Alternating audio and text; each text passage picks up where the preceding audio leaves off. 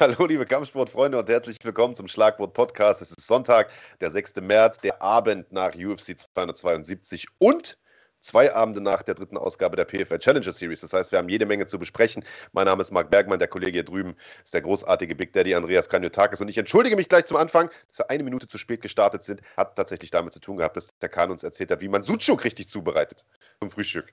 Wie macht man das denn, Andreas? Ja.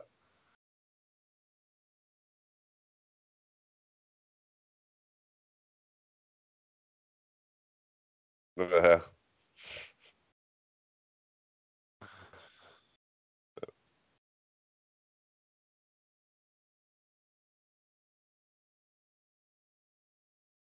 Digga, man hört dich, glaube ich, nicht. Warte mal, ich glaube, man hört dich nicht. Aber ich höre dich zumindest. Alles schon mal gut. So, jetzt, jetzt sagt mal ganz kurz, ob ich, ob ich wieder da bin. Äh, der Kochkahn hatte mich offline genommen. Ja. Vom Ton her. Nee, nix, Nee, immer noch nix. Jetzt, Jetzt ist ist Ton da, da. jetzt, Aha, äh, okay. Äh. Mensch, ja, also Kahn hatte die Sucuk im Kopf die ganze Zeit und hat dabei vergessen, dich, dich einzuschalten. ja, genau. ja. Also, Was wolltest du Äh, sagen? Fang nächstes mal vielleicht doch Sucuk mit Icon, dann klappt es auch mit der Technik. Ähm, heute ist zumindest mal nicht Marc dran schuld.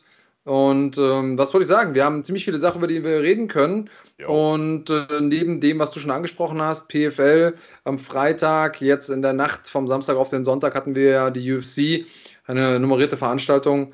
Und ähm, natürlich geht es am Ende der Sendung wieder What's in the Bag? Also, ihr wisst Bescheid, es ist ein Live-Podcast hier bei Schlagwort und dann gibt es What's in the Bag. Ähm, womit fangen wir an, Marc? Wir haben auch noch ein Interview mit äh, Jamal Ben Sadiq, was wir heute raushauen. Denn äh, Glory ist ja in zwei Wochen und äh, der wird äh, es mit Levi Richters zu tun bekommen, Riesenkampf. Äh, mit dem haben wir gesprochen letzte Woche in Utrecht. Äh, werden jetzt nach und nach die ganzen Interviews raushauen. Die Kanalmitglieder kennen sie schon, also für die ja schon released. Äh, für alle anderen kommt das jetzt so im Laufe der Tage raus und heute fangen wir an mit Jamal Ben Sadiq. Also das haben wir auch noch. Ich würde sagen, wir steigen mit der UFC ein, oder? Das ist ja nun sozusagen das Leuchtturm-Event dieses Wochenendes gewesen. Let's go! Äh, wann kommt die erste Kochsendung? fragt erstmal Mansab. Genau, ein paar Fragen beantworten wir heute natürlich auch noch. Ja, Kochsendung war tatsächlich mal geplant. Äh, müssen wir gucken, vielleicht machen wir das tatsächlich mal. Äh, diese Popcorn-Challenge ist ja auch noch irgendwie äh, sozusagen in der Pipeline. Mal Richtig. gucken, ob das noch kommt.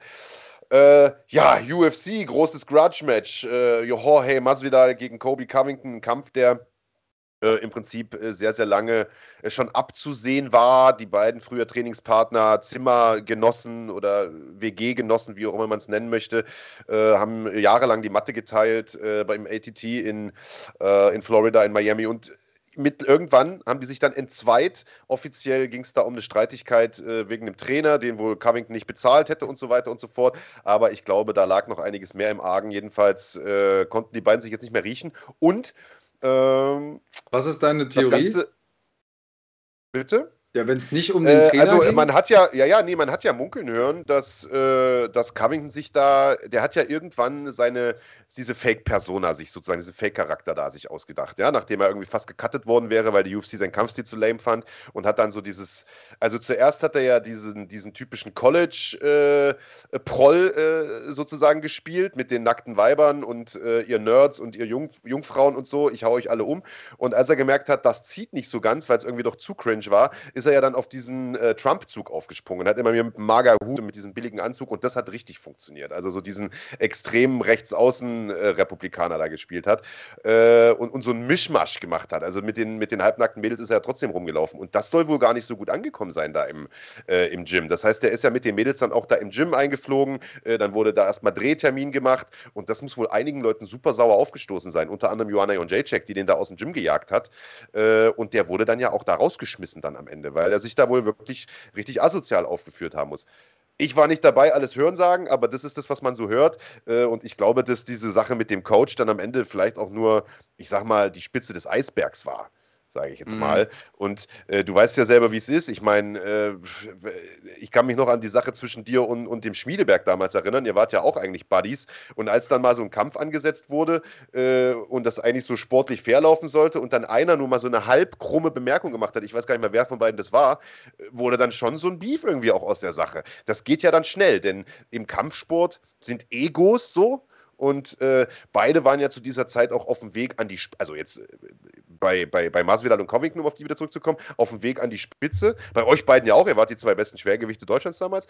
Äh, die waren auf dem Weg an die Spitze. Und da eskaliert sowas, glaube ich, auch mal ganz schnell, oder nicht? Ja, doch. Äh, ich hatte jetzt nur gedacht, du hast vielleicht irgendeine andere wilde Theorie, die da im Hintergrund ist, weil das ist ja soweit. Äh, äh, das war ja quasi soweit kommentiert. Aber weiß ich ja nicht, was in deinem merkwürdigen Kopf vorgeht. Äh, hätte ja alles Mögliche sein können. Ähm, vielleicht äh, Frauenthemen, also das sind ja quasi Frauenthemen, aber andere Art und Weise oder ähm, keine Ahnung, was, was auch immer. Der eine hat den anderen ausgenockt im Sparring und hat es irgendjemandem erzählt oder sowas. Wäre ja auch möglich gewesen. So oder so, die beiden waren vorher Pech und Schwefel, jetzt äh, sind sie Spinnefeind. Und das hat sich auch nach dem Kampf nicht verändert. Also wir haben nee. ja auch diese Grudge-Matches, wo es danach dann irgendwie zumindest mal im Cage schon so ein bisschen gegenseitigen Respekt gibt, äh, genug um sich zu umarmen und Glück zu wünschen. Das war nicht der Fall. Ähm, aber jetzt muss ich ganz ehrlich sagen, der Kampf war ganz genau so, wie ich erwartet habe. Es war einfach ein furchtbares Matchup für Jorge Masvidal. Also da ist überhaupt keine Überraschung passiert. Äh, das muss man sagen. Es ist wirklich exakt hundertprozentig genauso gelaufen, wie irgendwie alle sich das gedacht haben. Äh, das Ringen von, von Covington einfach zu stark, der, die Pressure, der Druck zu groß. Äh, Masvidal war hinterher super enttäuscht, hat gesagt, äh, mein Ring war heute einfach nicht on point und ich habe irgendwie, ich war zu plattfüßig. Ich glaube ehrlich gesagt, also selbst wenn er den besten Tag seines Lebens gehabt hätte, hätte das nicht, nicht funktioniert. Ich meine, man weiß ja, dass Masvidal eine gute Takedown-Defense hat, aber Covington ist einfach so gut, Mann. Also er ist einfach ein so guter Ringer und das hat man gesehen. Er hat auch, also ich habe auf Twitter gelesen, äh, Leute haben gesagt, so ein beschissener Kampf, übel langweilig, Covington hat einen scheiß Stil, aber hey, der hat den perfekten Kampf gekämpft. Anders kannst du gegen Masvidal nicht kämpfen. Und man hat es auch gesehen. In der vierten Runde war es nochmal gefährlich, als er also diesen, ich glaube, es war ein rechter Haken äh, sich gefangen hat, da ist er mal kurz runtergegangen so. Äh, ist Masvidal ja nun nicht. Ja, und also es gibt schon ähm, natürlich die Möglichkeit zu sagen, wenn man jetzt ein Masvidal-Fan ist, dass er unfitter wirkte als in seinen anderen Kämpfen. Also es hat mich so an den ersten Usman-Kampf erinnert, wo er wenig äh, Vorbereitungszeit hatte. Da ist er ja mit irgendwie sechs Tagen Vorbereitung eingesprungen äh, für den Titelkampf. Äh, das war aber diesmal nicht so. Der hat ja nicht nur sechs Tage Vorbereitung gehabt. Nee. Ähm, es gibt immer die Möglichkeit, dass es Weightcut-Probleme gibt oder so, weiß ich nicht. Aber er wirkte für mich schon weniger spritzig und weniger, ähm, ja, weniger agil. Mal, ich meine, du hast ja den richtigen Vergleich schon gezogen, Big Daddy. Der erste Usman-Kampf, der lief ja im Grunde genauso ab wie dieser, wenn man, wenn man so will. Also von Anfang an ringen, von Anfang an mit dem Rücken am Zaun, von Anfang an ständig verteidigen gegen den Clinch, gegen die Takedowns. Und du weißt ja selber, wie kräftezehrend das ist und wie frustrierend das auch ist und wie schnell dann das Energielevel auch runtergeht. Ich meine, wir sehen Masvidal sonst nicht so schnell so erschöpft, weil er in der Regel mit den Leuten strikt, gegen Nate beispielsweise äh, oder auch im zweiten Usman-Kampf, da ist er relativ zügig, da, das war ja ein Striking-Duell, wenn man so will, deswegen ist er auch relativ schnell K.O. gegangen. Ich glaube einfach, dieser, dieser unglaublich äh, dieser unglaublich stressige Stil von Covington hat ihm einfach diese Energie geraubt. Ich glaube nicht, dass der schlecht vorbereitet war. Nee, das glaube ich auch. Ich glaube nicht, dass er schlecht vorbereitet war, aber es kann ja immer noch irgendwas sein. Es steckt einem eine Erkältung in den Knochen. Der Weightcut lief anders als geplant. Man hat einen verletzten Knöchel und konnte deswegen vielleicht nicht laufen gehen in der Vorbereitung. Und deswegen, also es gibt ja immer ganz viele Gründe, keine Ausreden, aber es gibt immer ganz viele Gründe, die man da ins Feld führen könnte. So oder so muss ich sagen, es war der erwartete Kampf, den ich zu 90 Prozent so erwartet hatte dieser eine Moment in der vierten Runde, das war so diese, diese Chance, wo ich gedacht habe, okay, wenn das funktioniert, dann kann man auch einen Covington aus dem Kampf nehmen. Ähm, und ja, um mal vom Sportlichen wegzukommen, jetzt wieder hin zum, zum Matchmaker-Tum. Covington ist so ein bisschen im Niemandsland, weil die einzigen beiden Niederlagen, die er irgendwie in seinen letzten gefühlt 40 Kämpfen hatte, sind gegen den amtierenden Champion. Also pff, mit so einem Performance hat man sich dann auch irgendwie nicht empfohlen für den nächsten Titelkampf. weil ich nicht wüsste, was da jetzt anders laufen sollte. Und auf der anderen Seite, was, was soll man mit ihm anstellen? Ähm, jetzt so als Gatekeeper zum Titelkampf ist schwierig. Er selber hat da eine spannende Idee. Äh, jemanden aus der niedrigeren Gewichtsklasse herausfordern. Hast du das verstanden? Hast du das erwartet? Ähm, Kobe ist ja nicht dumm. Ne? Der wird sich ja im Vorfeld genau die Gedanken gemacht haben, die du gerade geäußert hast. Äh, wenn er das Ding gewinnt, ist er in einer blöden Situation, weil äh, jetzt direkt nochmal ein Kampf gegen Usman macht halt mal gar keinen Sinn. Gegen den hat er erst verloren und das auch sehr, sehr deutlich. Äh, was soll er machen? So. Und äh, er weiß, er braucht große Fights, er will Geld verdienen und da ist Dustin natürlich ein super Matchup, weil die beiden ja auch so ein bisschen Beef haben, sag ich jetzt mal.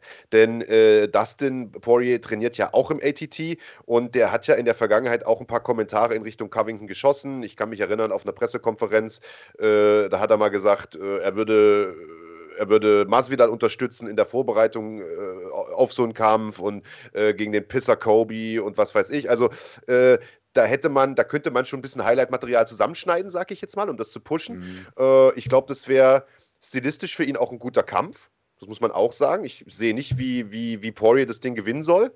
Äh, ich, also, ich meine, erinnere dich mal an den, an den Habib-Kampf. So. Äh, das, das, ja, ja. Also ich, ich glaube, das, das, das, das könnte Covington gewinnen. Aber das, was du gesagt hast, stimmt natürlich. Poirier kämpft im Leichtgewicht. Ich könnte mir vorstellen, dass, dass Poirier hochgeht, dass die vielleicht ein Catchweight-Ding machen. Äh, aber Dana White hat ja angesprochen auf, auf genau diesen Kampf auch gesagt, er ist nicht so ein riesen Fan davon, weil er will ja nicht nur diesen einen Kampf haben, sondern er will, er will eine Richtung haben. In welche Richtung geht das denn jetzt? Geht der jetzt ins Leichtgewicht? Geht Poirier ins Welter? Wo geht die Reise hin? Aber äh, das kann ich auch nachvollziehen. Aber ich wüsste trotzdem jetzt erstmal nicht, was man sonst mit dem machen soll. Willst du den jetzt ein paar Weltergewichte weghauen lassen? Ich meine, was ich interessant fände, wäre ein Kampf gegen den Gewinner zwischen Gilbert Burns und Hamzat. Weil ich glaube, ehrlich gesagt, dass Ramsat Chimaev der einzige ist, abgesehen von Kamaru Usman, im Weltergewicht, der Kobe Covington schlagen kann. Ja, nicht, weil er der Beste ist im Weltergewicht zwangsläufig, sondern weil er einfach das beste Ringen hat. Und ja. weil stilistisch den anderen nicht möglich sein wird, die Stärken von Covington auszuboten. Insofern bin ich da bei dir. Äh, da sind wir uns vollkommen, vollkommen einig. Das ist für mich der Fight to make hier nach. Ähm, insofern Hamzat das Ding gewinnt gegen Burns. Und das klang jetzt für mich aus deinem Mund so, als würdest du da fest von ausgehen. Äh, ja, ich erwarte schon, dass Ramsat das Ding gewinnt. Also würde mich schon überraschen. Äh, ich meine, ich bin ein riesen Gilbert Burns-Fan, du weißt das. Ich glaube, Ramsat wird sich auf ein Striking-Duell mit dem nicht einlassen. Ich glaube, er wird ihn sofort runternehmen. Äh, Gilbert ist natürlich ein hervorragender Grappler, auch vom Rücken aus, aber ich glaube, Ramsat hat einfach so ein, äh, so ein, so ein der ist so gut in der Lage, den da unten zu neutralisieren und einfach festzumachen und, und überhaupt nicht äh, dem das zu ermöglichen, irgendwelche Submissions anzusetzen, dass ich glaube, der wird den runternehmen, äh, kontrollieren von oben und auspounden. Hm. Okay, ja, dann haben wir ja im Prinzip für, für Covington schon die Richtung vorgegeben. Also das Poirier-Ding ist halt auch wieder das Problem. Was äh, ich sehe, ehrlich gesagt, Covington nicht langfristig im, im äh, Leichtgewicht. Auch einfach, weil es da zu viele große Namen gibt. Es gibt jetzt schon zu viel, es ist schon zu eng um den Futtertrog quasi. Ähm, und im Weltergewicht ist er so ein bisschen verloren. Fürs Mittelgewicht ist er zu klein. Ja. Da, da sehe ich ihn überhaupt nicht. Also in, insofern wäre das sogar für ihn wahrscheinlich das Beste, wenn äh, Hamzat da jetzt äh, den, den äh, Burns weghaut, der immerhin auch Nummer 2 ist. Mhm. Muss man auch sagen, Respekt an den, dass er sich das traut, jetzt gegen die Nummer 11 zu kämpfen, der stilistisch auch so, so schwer ist. Ähm, und was machen wir denn, wenn der Burns das Ding gewinnt? Ey, einen Kampf gegen Burns würde ich mir auch angucken. Ich meine, guck mal, Gilbert Burns sah gegen Kamaru Usman gar nicht mal so schlecht aus, bis er da runtergegangen ist in der, was war das, zweiten, dritten Runde. Mhm. Aber lass uns mal vielleicht das Pferd von, anders, von der anderen Seite aufzäumen, denn Dustin Poirier ist ja auch in einer etwas blöden Situation im Leichtgewicht. Ist jetzt zweimal mhm. am Titel gescheitert, äh, ist, ist, hat genug Geld verdient mit diesen McGregor-Kämpfen. Der hat es im Prinzip nicht mehr nötig, in Anführungsstrichen, äh, jetzt sozusagen diese ganzen Killer zu kämpfen, die da so von unten nachkommen, die, die da um den Futtertrog herumstehen, wie du es gesagt hast. Das heißt, der braucht Moneyfights. Und Kobe will auch Moneyfights. Der will auch die großen Kämpfe haben. Und ein mhm. Kampf gegen Hamzat ist zwar ein geiler Kampf für uns jetzt, aber Kobe ist ein Scheißkampf, weil der ist gefährlich. Ramsat kennt noch keiner so richtig außerhalb der Hardcore-Bubble. Äh, und ein Kampf gegen Dustin wäre wäre der größere Fight und der wahrscheinlich stilistisch auch easiere Fight für ihn. Weißt du, wie ich meine? Ja, klar. Also vielleicht sagt man auch einfach, okay, Dustin, komm, du gehst jetzt hoch ins Welter. Äh, Heinrich Han äh, Hempel hat es ja auch geschrieben, der wiegt, äh, der wiegt Offseason wohl mehr als Kobe. Ähm, und weil du gesagt hast, Kobe ins Leichtgewicht, ich bin mir nicht mal sicher, ob der das überhaupt packen würde. Weil der ist schon ripped, Alter. Der ist schon, der sieht ah. nicht so ah. aus, als ob er noch, äh, noch mal sieben Kilo runterkriegen würde. Also Hempel schreibt hier, Heinrich Hempel 2 schreibt, Kobe ist äh, doch selbst jetzt schon einer der kleineren, der kann easy ins Leichtgewicht, will aber nicht cutten. Ja, weiß ich gar nicht, ob der, vielleicht will er nicht, vielleicht ist es auch schwer für ihn. Ich meine, im ganzen, ähm, ein ganzes Leben als Ringer, da kennt der Körper natürlich diese Cuts, aber irgendwann fängt er auch an zu streiken. Also wer weiß, was da alles so ein bisschen im, ähm, äh, im Hintergrund läuft. Covington also so oder so ein heißes Eisen. Einer, mit dem man Geld verdienen kann, wenn man seinen Namen in den Mund nimmt, wenn man sich getraut, gegen ihn zu kämpfen. Was machen wir denn mit Masvidal? Weil der steht jetzt gerade so ein bisschen ja, auf dem Abstellgleis, oder? Ja, der hat natürlich eine richtig blöde Situation, weil ich sag mal, Title Picture ist jetzt erstmal weg, so und es ist auch klar, das sollte jetzt mittlerweile jeder verstanden haben, starke Ringer und ich rede jetzt nicht von den Ben Askrens dieser Welt, sondern MMA-Ringer, die wirklich auch ein bisschen ballern können und die das sozusagen, die das Ringen in dieses MMA-Game einpassen können, äh, gegen die hat er einfach keine Chance. Das haben wir gegen Usman gesehen, das haben wir zweimal, das haben wir, äh, das haben wir jetzt auch gegen Kobe gesehen. Ähm, also Leute, die ihr Ring nutzen, um auch Schläge anzubringen äh, und so weiter. Ähm, ich sag jetzt mal, ich denke jetzt mal laut und sag, was ist denn mit McGregor, Alter? McGregor gegen Masvidal. Kampf im Weltergewicht. Fordere Take ich seit eineinhalb Jahren. Ja? Das ist ein, also ich schwöre dir, Alter, damit verkaufst du das Texas AT&T-Dingensbummens da aus mit 100.000 ja. Leuten. Schwöre ich dir. Auf jeden Fall. Äh, la lasst das genau machen, weil ich glaube, das ist der Kampf, den McGregor braucht. Das ist der Kampf, den Masvidal braucht. So oder so wird einer als Sieger aus dem Kampf rausgehen. Und damit hat man einen, einen Stern zumindest, der, der weiter aufgeht. Und der andere hat dann ein richtiges Problem. Ja, voll. Aber guck mal, es ist zumindest kann dann hinterher keiner meckern, denn es ist stilistisch für beide ein super Fight. Keiner von beiden wird vermutlich einen Takedown suchen wollen. Beide wollen ballern, beide können das auch. Beide sind gut verdienende Topstars der Liga, wahrscheinlich die unter dem Top 3, 4 der Organisation. Das ist eigentlich ein Kampf, der Sinn macht. Er ist vielleicht sogar mit der einzige Kampf, der jetzt für Masvidal Sinn machen würde tatsächlich, denn alles andere, der Weg nach oben ist jetzt so lang für ihn. Ähm, ich glaube, das wäre der, der Weg, den er gehen müsste, um noch ein paar Euro zu machen und dann irgendwann auch sagen zu können, okay, ich habe den BMF-Belt gewonnen und ähm, ja, damit lassen wir es dann gut Der Weg sein. nach oben ist ja nicht nur lang, sondern im Grunde auch zwecklos. Denn äh, ja. ich sehe nicht, dass Kamaru Usman da in der nächsten Zeit äh, irgendwie weggeht. So. Es sei denn, der sagt von sich aus, ich, ich gehe jetzt hoch ins Mittelgewicht. Das wird er aber nicht tun, weil da ist er, glaube ich, nicht groß genug für.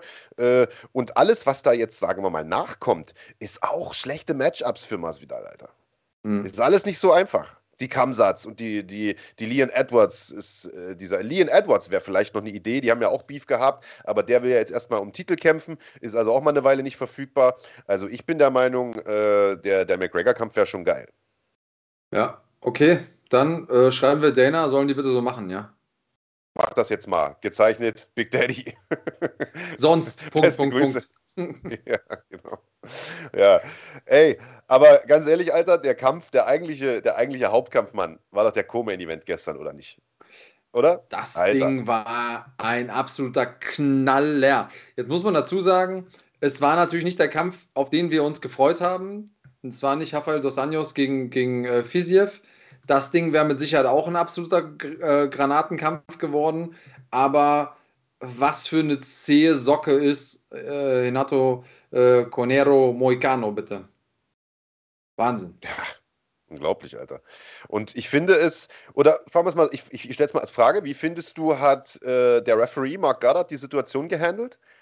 Oder vielleicht mal noch zum Erklären für alle, die es nicht gesehen haben, äh, der Moicano hat halt äh, ganz schön die Mütze voll bekommen, hat aber Herz gezeigt und ist immer im Kampf geblieben, hat sich auch immer äh, intelligent verteidigt, hat immer wieder zurückgeschlagen und äh, das Auge war schon zu, der hatte zig Cuts auf der Stirn und über dem Auge und äh, Goddard hat in der, in der letzten Pause, vor der letzten Runde, ist er zum Ringarzt, hat gesagt, guck dir den nochmal an, ich würde den gern rausnehmen, weil die Ecke wird es nicht tun und der Ringarzt hat gesagt, also ich sehe keinen Grund, den rauszunehmen, der kann noch kämpfen, äh, könnte ich jetzt nicht verantworten und Goddard ist zu dem hingegangen und hat gesagt, ich gebe dir jetzt noch 30 Sekunden das Ding zu drehen, sehe ich da nichts von dir, nehme ich dich raus.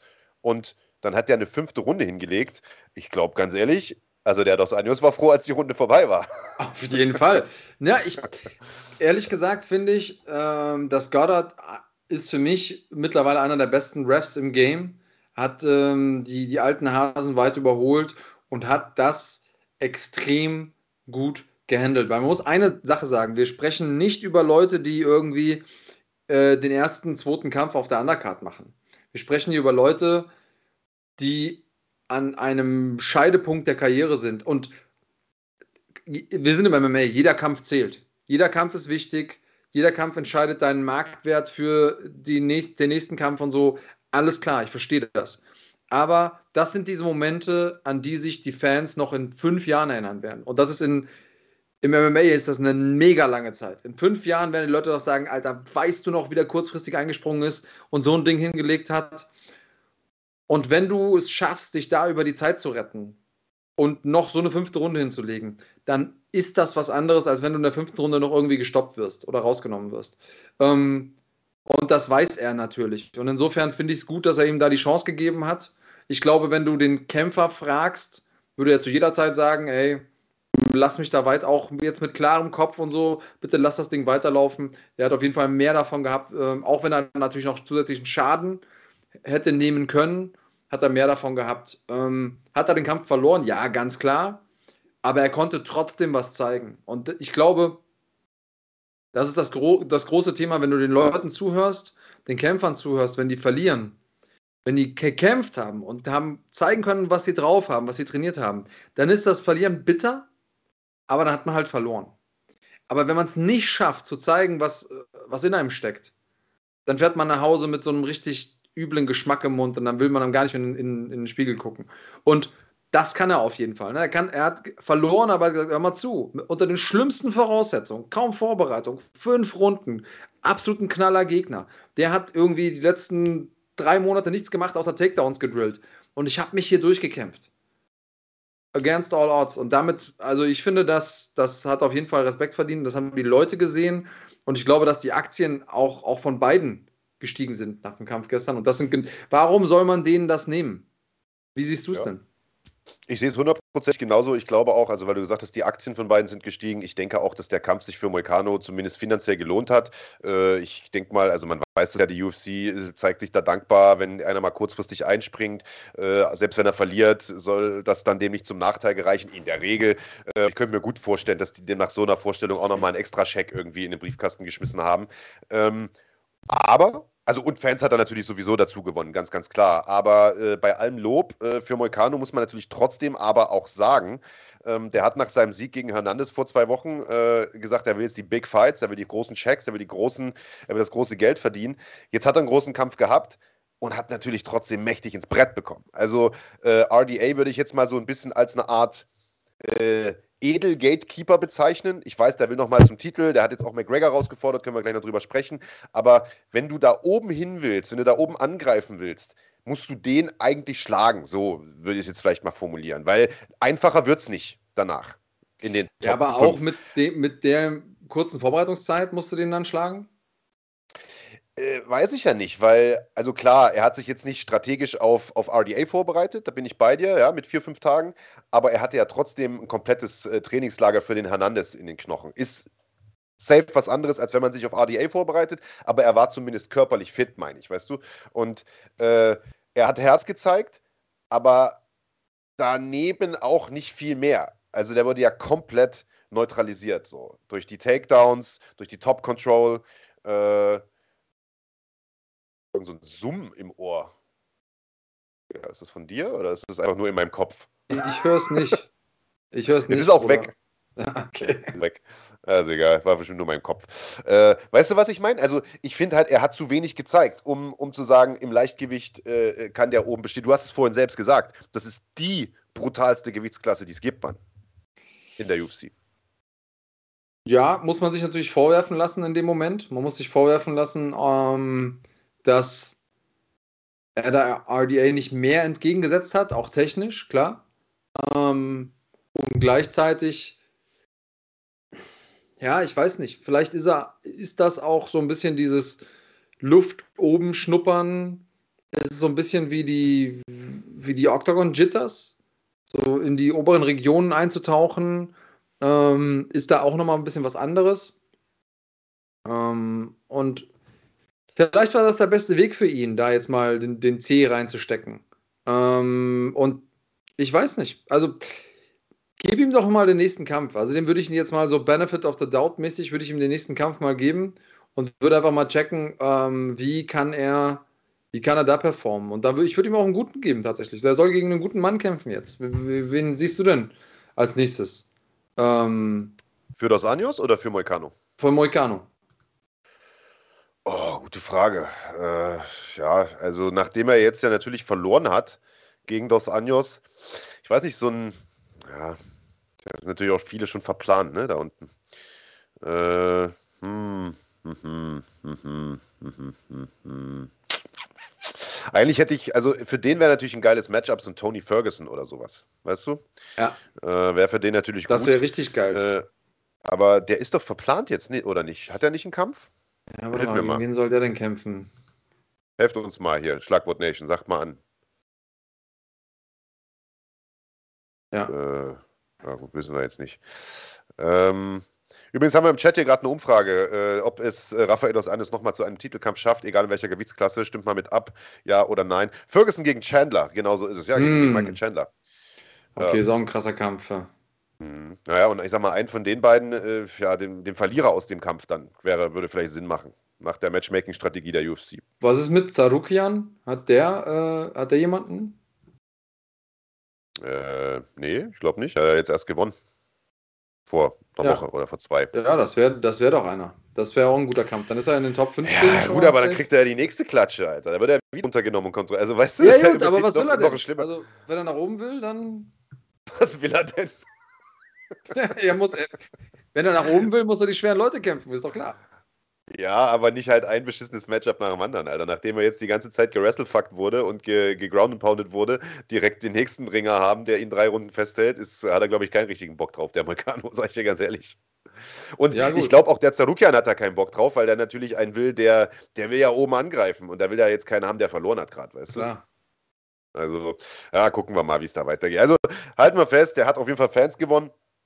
Äh, und, und gelohnt dann wird sich das für den auch. Wie es weitergeht, muss man sehen. Was hältst du denn von äh, der Idee von Rafael dos Anjos, Conor McGregor zu kämpfen? Denn da gibt es ja auch eine Vorgeschichte. Die sollten ja mal kämpfen. Also durch die Absage von dos Anjos damals, weil der sich, ich meine, den Fuß gebrochen hatte oder was das damals war, gab es ja überhaupt erst den ersten Fight zwischen Conor McGregor und Nate Diaz, muss man sagen.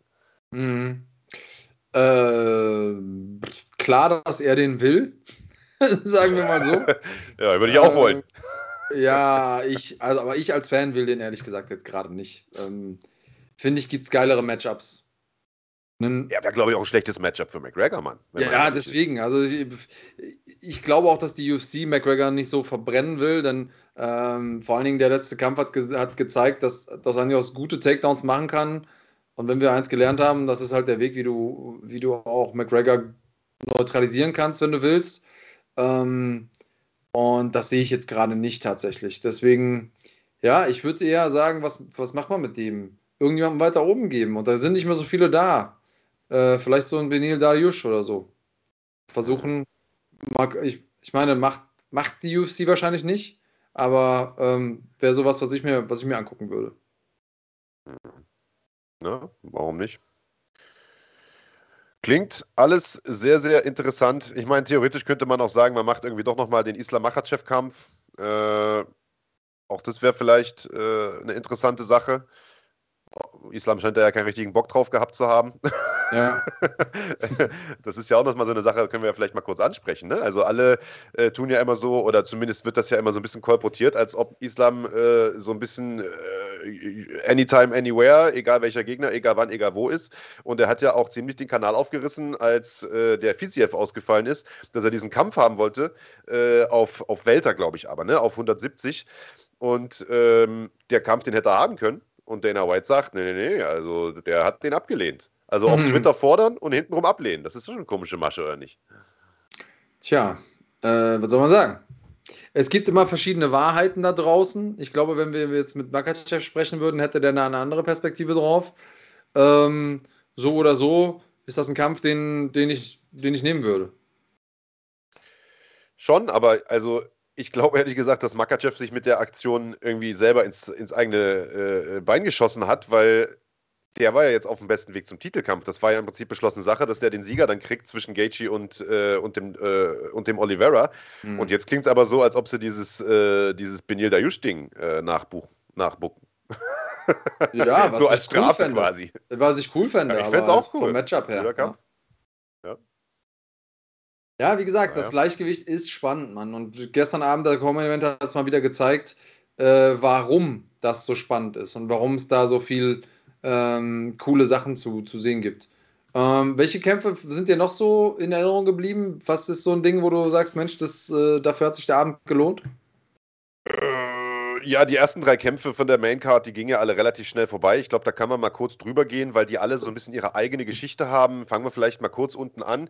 Äh, Greg Hardy äh, ist mit relativer Sicherheit jetzt erstmal raus aus der UFC. Zumindest ist das, was viele Leute denken. Es war sein letzter Kampf im Vertrag und es war die dritte Niederlage, die dritte vorzeitige mhm. äh, Niederlage in Folge. Und man muss ganz ehrlich sagen, äh, Sergei Spivak, solider Typ, äh, aber jetzt auch keiner, der sozusagen äh, Bäume ausreißt oder ausgerissen hat in der Vergangenheit. Und äh, der hat mit Hardy ja gemacht, was er wollte. Und Hardy wirkte auch nicht so, also der wirkte nicht so, als ob er wie soll ich das sagen, der, der wirkte, als wäre er mental gebrochen gewesen, nachdem er da am Boden war. Der hat ja sofort sich versteckt, weggedreht. Da war nicht, das, das sah nicht aus, als hätte er irgendwie Lust, da nochmal in den Kampf zurückzufinden, um es mal vorsichtig zu formulieren. Ich glaube, er war, oder so wirkt es beim, auf mich beim Zusehen, ähm, er war überrascht, dass er nicht bullien konnte. Weißt du? Mhm. Also, so, ja. ich habe das Gefühl gehabt, der dachte, äh, ich meine, der sieht, sieht, ja auch stabil aus und, ne, und ging auf den zu. Und dann hat der Spivak den ein paar Mal durch die Gegend geworfen und der wirkte so, als könnte er das nicht glauben. Wie? Der kleine Junge wirft mich durch die Gegend? Wie kann das denn sein? Und, und ich glaube, da war so der Mental Break bei ihm.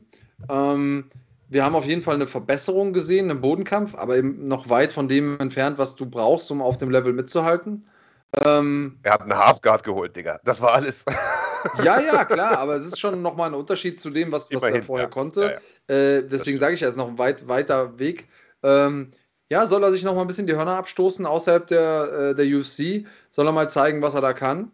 Und vielleicht sehen wir ihn wieder oder er landet in einer der anderen großen Organisationen. Ich meine, die äh, Bellators und PFLs dieser Welt, die werden sich ähm, die Finger nach ihm lecken.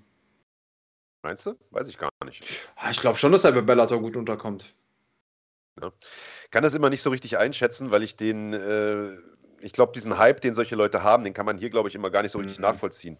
Also ich könnte mir gut vorstellen, äh, dass der in den USA schon richtig zieht, so, weil die Leute natürlich, das ist ja wie in Deutschland, wenn du sagst, äh, du haust da in so einen Ex-Fußballer rein, was weiß ich, lässt da mhm. Thomas Müller äh, boxen oder was, ähm, könnte ich mir schon vorstellen, ich könnte mir aber auch vorstellen, dass es das gar keinen Arsch interessiert. Ich weiß es nicht, kann es nicht einschätzen. Ähm, weiß man nicht. Äh, ich finde zumindest, und dann ist das, können wir den Kampf vielleicht auch abhaken, ich, ich, ich habe das gestern auch in der Übertragung gesagt, ich, ich finde, man, man sollte auch mal mit dieser, mit dieser mehr aufräumen, dass der so ein super Athlet ist, der, der, äh, der, der Greg Hardy. Also sicherlich war der in der NFL ein guter Athlet, die NFL-Spieler sind gute, gute Athleten, aber, aber für, fürs, fürs MMA nicht. Der ist vielleicht explosiv und hat Power, aber der hat eine Scheiß-Kondi, der ist überhaupt nicht beweglich, der, äh, der ist auch nicht schnell. Also ich, ich, ich finde, dass der, also der ist kein guter MMA-Athlet. So. Weil das immer so gesagt wurde, weißt du? Er bringt die Athletik mit aus der NFL. Ja, ja. da sehe ich nicht, ehrlich gesagt. Ja, und der ist halt auch vor allen Dingen, an irgendeinem Punkt wird es dann auch relevant, dass er auch relativ klein ist für ein Schwergewicht. Ne? Mhm. Das ist auch eine Sache, die da mit reinkommt. Also so oder so wird er gecuttet, glaube ich, dann ist das nicht zu Unrecht, ohne da gemein sein zu wollen. Ähm, Lass uns mal über einen anderen Man of the Hour reden. Kevin Holland, Mann. Der Typ ist Shit. einfach im Weltergewicht. Ist er jetzt, hat er sein neues Zuhause gefunden? Was, was sagst du? Ist das, ist das sein Ding, was er machen muss? Ja, also äh, definitiv. Auch das habe ich gestern während der Übertragung gesagt. Ich finde, der wirkte, was äh, die Optik, den Körper angeht, so, als wäre er jetzt in der richtigen Gewichtsklasse angekommen. So, im Mittelgewicht wirkt er immer so ein Mhm. bisschen nicht austrainiert genug und das hat er ja auch selber gesagt. Mhm. Äh, und ich finde, er wirkte auch ernsthafter. Er Mhm. wirkte irgendwie konzentrierter, er wirkte erwachsener. Ich weiß nicht, ob Ja. das Sinn macht. Ähm, ich fand am Anfang seine Strategie ein bisschen bekloppt, weil der hat irgendwie 13 Zentimeter Reichweitenvorteile gehabt und hat nicht einmal gejabbt, sondern hat sich die ganze Zeit auf diese wilden, wilden Dinger da eingelassen mit Oliveira. Das war einige Male auch, äh, hat auch ein paar gute Dinger genommen, so. Das, das, das hat er Oliveira unnötig leicht gemacht am Anfang. Am Ende hat er den aber natürlich trotzdem da komplett wegrasiert in der zweiten äh, Mhm. Runde. Das war schon beeindruckend und äh, ja, finde ich gut. Ich mag den Typen. Was machen wir mit dem als nächstes? Also, wir sind uns beide einig, der soll eigentlich im, im Weltergewicht kämpfen. Oder? Ja, ja, definitiv. Ja, er hat ja, äh, er hat ja selber äh, Cowboy Cerrone mehr oder also er hat gesagt, ich will jetzt nicht den nächsten Cowboy herausfordern, aber hat es dann irgendwie trotzdem gemacht, so nach dem Motto. Wäre aber ehrlicherweise ein Kampf, den ich gar nicht sehen will, weil Cowboy so ein cooler Typ das auch ist. Ja, Äh, ich glaube, der braucht ein anderes Kaliber jetzt, sag ich mal. ja. Äh, ja, keine Ahnung, im Weltergewicht. Irgend so ein, so ein Top-15-Mann könnte man ihm da schon geben. Was weiß ich, Alter. So ein, so ein weiß ich auch nicht. äh, Oder, oder, oder jemand so an der Grenze zu den Top 15, so ein, so ein Daniel Rodriguez oder was weiß ich, irgendeiner mit ein bisschen Power, der den auch mal fordert. Denn äh, ich fand es gestern. Das fand ich schon ein bisschen fahrlässig, dass er diese Reichweite. Der ist jetzt einer der, ich glaube sogar, er hat die größte Reichweite im Weltergewicht. Noch mehr als, als ähm, wie heißt er, der äh, Neil Magny, der hatte ja immer so lange Arme. Der hat, glaube ich, bisher die längste gehabt. Äh, ich glaube, er überragt ihn noch um ein, zwei Zentimetern. Hm. Und dass er das nicht nutzt, finde ich, äh, das geht überhaupt nicht. Deswegen braucht er, glaube ich, mal einen, der ihn so ein bisschen mit ein bisschen Bums fordert, sage ich jetzt mal. Mhm. Da wäre D-Rod oder so einer, wäre da, glaube ich, der richtige. Oder hier der so ein Santiago Ponzinibbio, so einer aus den Rankings, Mhm. vielleicht. Finde ich gut. Wenn es einer aus den Top 10 sein soll, dann gerne Michael Chiesa. Also da wieder folgt nicht derselben Logik wie äh, äh, Gewinner gegen Gewinner, weil Chiesa jetzt gerade zwei in Folge verloren hat, aber das ist so ein Ding, ich glaube, das wäre das wär so ein Ding für Holland, um auch zu zeigen, okay, hey, ich bin in den Top 10, weil er ist, ich meine, der kommt ja, ähm, der kommt ja, der ist ja gerankt in Top 14 gewesen, äh, im Mittelgewicht. Das wäre jetzt nicht so weit weg. Ähm, klar ist eine neue Gewichtsklasse, kann man jetzt sagen, muss sich hinten wieder anstellen, aber Ponzinibio oder Chiesa wären so meine, meine Favoriten, um ehrlich zu sein. Naja, der wurde halt von, äh, von Dingens äh, halt irgendwie in einem Kampf zehnmal runtergenommen oder sowas, ne? Als er äh, äh, im, im, im Mittelgewicht. Und ich weiß nicht, ob seine Takedown-Defense mittlerweile so on point ist, dass er gegen Chiesa das nicht wieder passiert, gegen Derek Brunson. Da hat er, glaube ich, Ja. irgendwie elf Takedowns oder so kassiert. Ja, gut, jetzt ist aber Derek Brunson, glaub- Derek Brunson. Ähm, und, äh, und, das, und das Weltergewicht, das Weltergewicht. Und das ist aber was, wo, wo er aus meiner Sicht auch zeigen muss, ich kann das. Ich kann mich hier gegen einen guten Ringer verteidigen. Ähm, ich kann hier mithalten. Und äh, Chiesa muss zeigen, hey, ich habe es verdient, weiter in den Top 10 zu bleiben. Weil wenn ich den nicht schlagen kann, dann gehöre ich da vielleicht auch nicht hin. Ja, gutes Argument, gutes Argument. Können ja kein Cherry-Pick betreiben. Gucken wir mal, wohin es äh, geht. Äh, halten wir fest, äh, er hat seine richtige Gewichtsklasse gefunden und er scheint offensichtlich auch die, die richtige Ernsthaftigkeit gefunden zu haben, die es natürlich auf diesem Level ganz einfach braucht. Äh, das muss man ja sagen. Äh, nebenbei verkloppt er ja auch immer noch so ein paar Internet-Trolls äh, da bei sich im Gym. Das finde ich irgendwie auch ganz nett. Ähm, ja, gucken wir mal, wie es mit dem weitergeht. Äh, und der letzte verbliebene Kampf auf der Maincard, über den wir noch nicht gesprochen haben, das war Edson Barbosa gegen Bryce Mitchell. Und das war auch also eine unglaublich beeindruckende Vorstellung von äh, Bryce Mitchell, von dem wir natürlich im Vorfeld schon viel gehalten haben. Äh, ich glaube, da kann ich für uns beide sprechen. Der äh, aber also Edson Barbosa auf eine Art und Weise dominiert hat, mit der, glaube ich, die wenigsten gerechnet hätten. Also ich hätte auch auf Mitchell getippt, aber dass das so krass, also einseitig wird, ist ja Wahnsinn, Alter. Also der wirklich Edson Barbosa, und ich hätte nicht gedacht, dass ich diese Worte sagen werde, deklassiert. Er hat ihm einfach aufgezeigt, hör mal zu, ich habe hier eine Sache gefunden, die ich so gut kann, dass du so aussiehst, als könntest du gar nichts. Und das mache ich jetzt mal. 15 Minuten. Ja. Und das, also, ne, das hast du ja schon gesagt. Der eine sagt, das ist ein langweiliger Kampfstil. Aber ey, wir sind im MMA. Du musst all das können und du musst auf all das zumindest eine Antwort haben, wenn du da oben mitspielen willst. Und das ist ja jetzt nicht irgendwie, wir sind nicht beim Amateurkampf, sondern das, da, da geht es um die Wurst, um die sprichwörtliche. Also musst du das können und Edson Barbosa kann das ja eigentlich. Das heißt, Bryce Mitchell kann es so viel besser. Und damit aber gleichzeitig auch für Barbosa jemand, den ich extrem mag, einfach weil er ein geiler Dude ist, weil er einen geilen Kampfstil hat, weil er einfach schon für ein paar sehr einprägsame Momente gesorgt hat bei mir als MMA-Fan. Ähm, schade, mit äh, jetzt irgendwie zwei Kämpfen in Folge verloren und äh, nur zwei Siegen aus den letzten sieben Kämpfen in der UFC. Das ist natürlich ja. schlecht. Aber ganz ehrlich, da ist er auch irgendwo selber dran schuld. Ich meine, du wirst wahrscheinlich keinen MMA-Zuschauer oder keinen MMA-Fan finden, der ein schlechtes Wort über Edson Barbosa sagt, denn der Typ ist halt einfach ein cooler Typ, hat einen geilen Stil und hat, du hast es gerade gesagt, einige legendäre Momente uns äh, herbeigezaubert. Aber der hat es halt in den keine 10, 12 Jahren, die er schon in der UFC ist äh, und in denen er halt auch das Who is Who vor der Flinte hatte, die Habibs dieser Welt und so weiter, versäumt, sein Game zu erweitern. Der hat sich immer ja. auf sein Striking verlassen. Und wie, ich meine, der Typ ist BJJ Braunbelt, äh, Braungurt. Ich finde, davon hat man gestern aber auch überhaupt gar nichts gesehen. Und ja. das, klar, Bryce Mitchell hat einen super dominanten Stil, safe, aber ein bisschen mehr. Also, der hat halt auch super, super einfache Fehler gemacht. Barbosa, einfach am Boden, den Rücken abgegeben, statt den Underhook zu holen beim Aufstehen und solche Sachen. Also, das ist, ich, also, ich weiß nicht, ob, ob, das ist eigentlich unentschuldbar auf dem Niveau. Über so eine lange Zeit hinweg. Nachdem das ja auch so oft passiert ist. Guck mal, die Kämpfe gegen Kevin Lee und Habib, die sind ja im Prinzip genauso abgelaufen. Und die waren vor vier Jahren oder vor hm. fünf ja. Jahren, glaube ich sogar. Weißt du? Das wäre genug Zeit gewesen, zumindest ein bisschen daran zu arbeiten. Wenn ich der wäre, ich meine, striken kann der. Wenn ich der wäre, würde ich fünfmal die Woche ringen. Ja, klar. Natürlich. Der verlernt ja nicht das Striking dann. Wenn er es nur zweimal die Woche macht. das, ich bin zu 100% bei dir. Ähm, und da hat er einfach irgendwann gedacht, er käme irgendwie, ähm, er käme damit irgendwie durch, keine Ahnung. Ähm, Finde ich schade. Äh, ich habe eben mal geguckt, wenn man weiter guckt, dann von den letzten zehn Kämpfen nur drei gewonnen. Das ist natürlich schon, du hast recht, da sind gute, gute Leute dabei. Justin Gaethje, äh, Giga Shikatze, Kevin Lee ist mittlerweile nicht mehr in der UFC. Äh, da hat der, äh, hat der Doktor abgebrochen wegen einer Katzverletzung. Khabib klar, Paul Felder, Dan Ige, das sind alles Leute, gegen die kann man mal verlieren. Aber mit Titelkampf äh, sieht es nicht nur schlecht aus. Ich glaube, das wird in diesem Leben nichts mehr. Der Mann, der Mann ist auch schon 36, was in den niederen Gewichtsklassen, ich meine, das Federgewichtler, auch nicht ohne ist. Ähm, schade, aber schauen wir mal. Hoffentlich hat er noch ein paar gute Kämpfe in sich. Ja. Ja, weiß ich gar nicht, Mann. Ich könnte mir gut vorstellen, dass das Kapitel UFC bald vorbei ist. Du hast es gesagt, Alter. Zwei Sieger aus neun Kämpfen.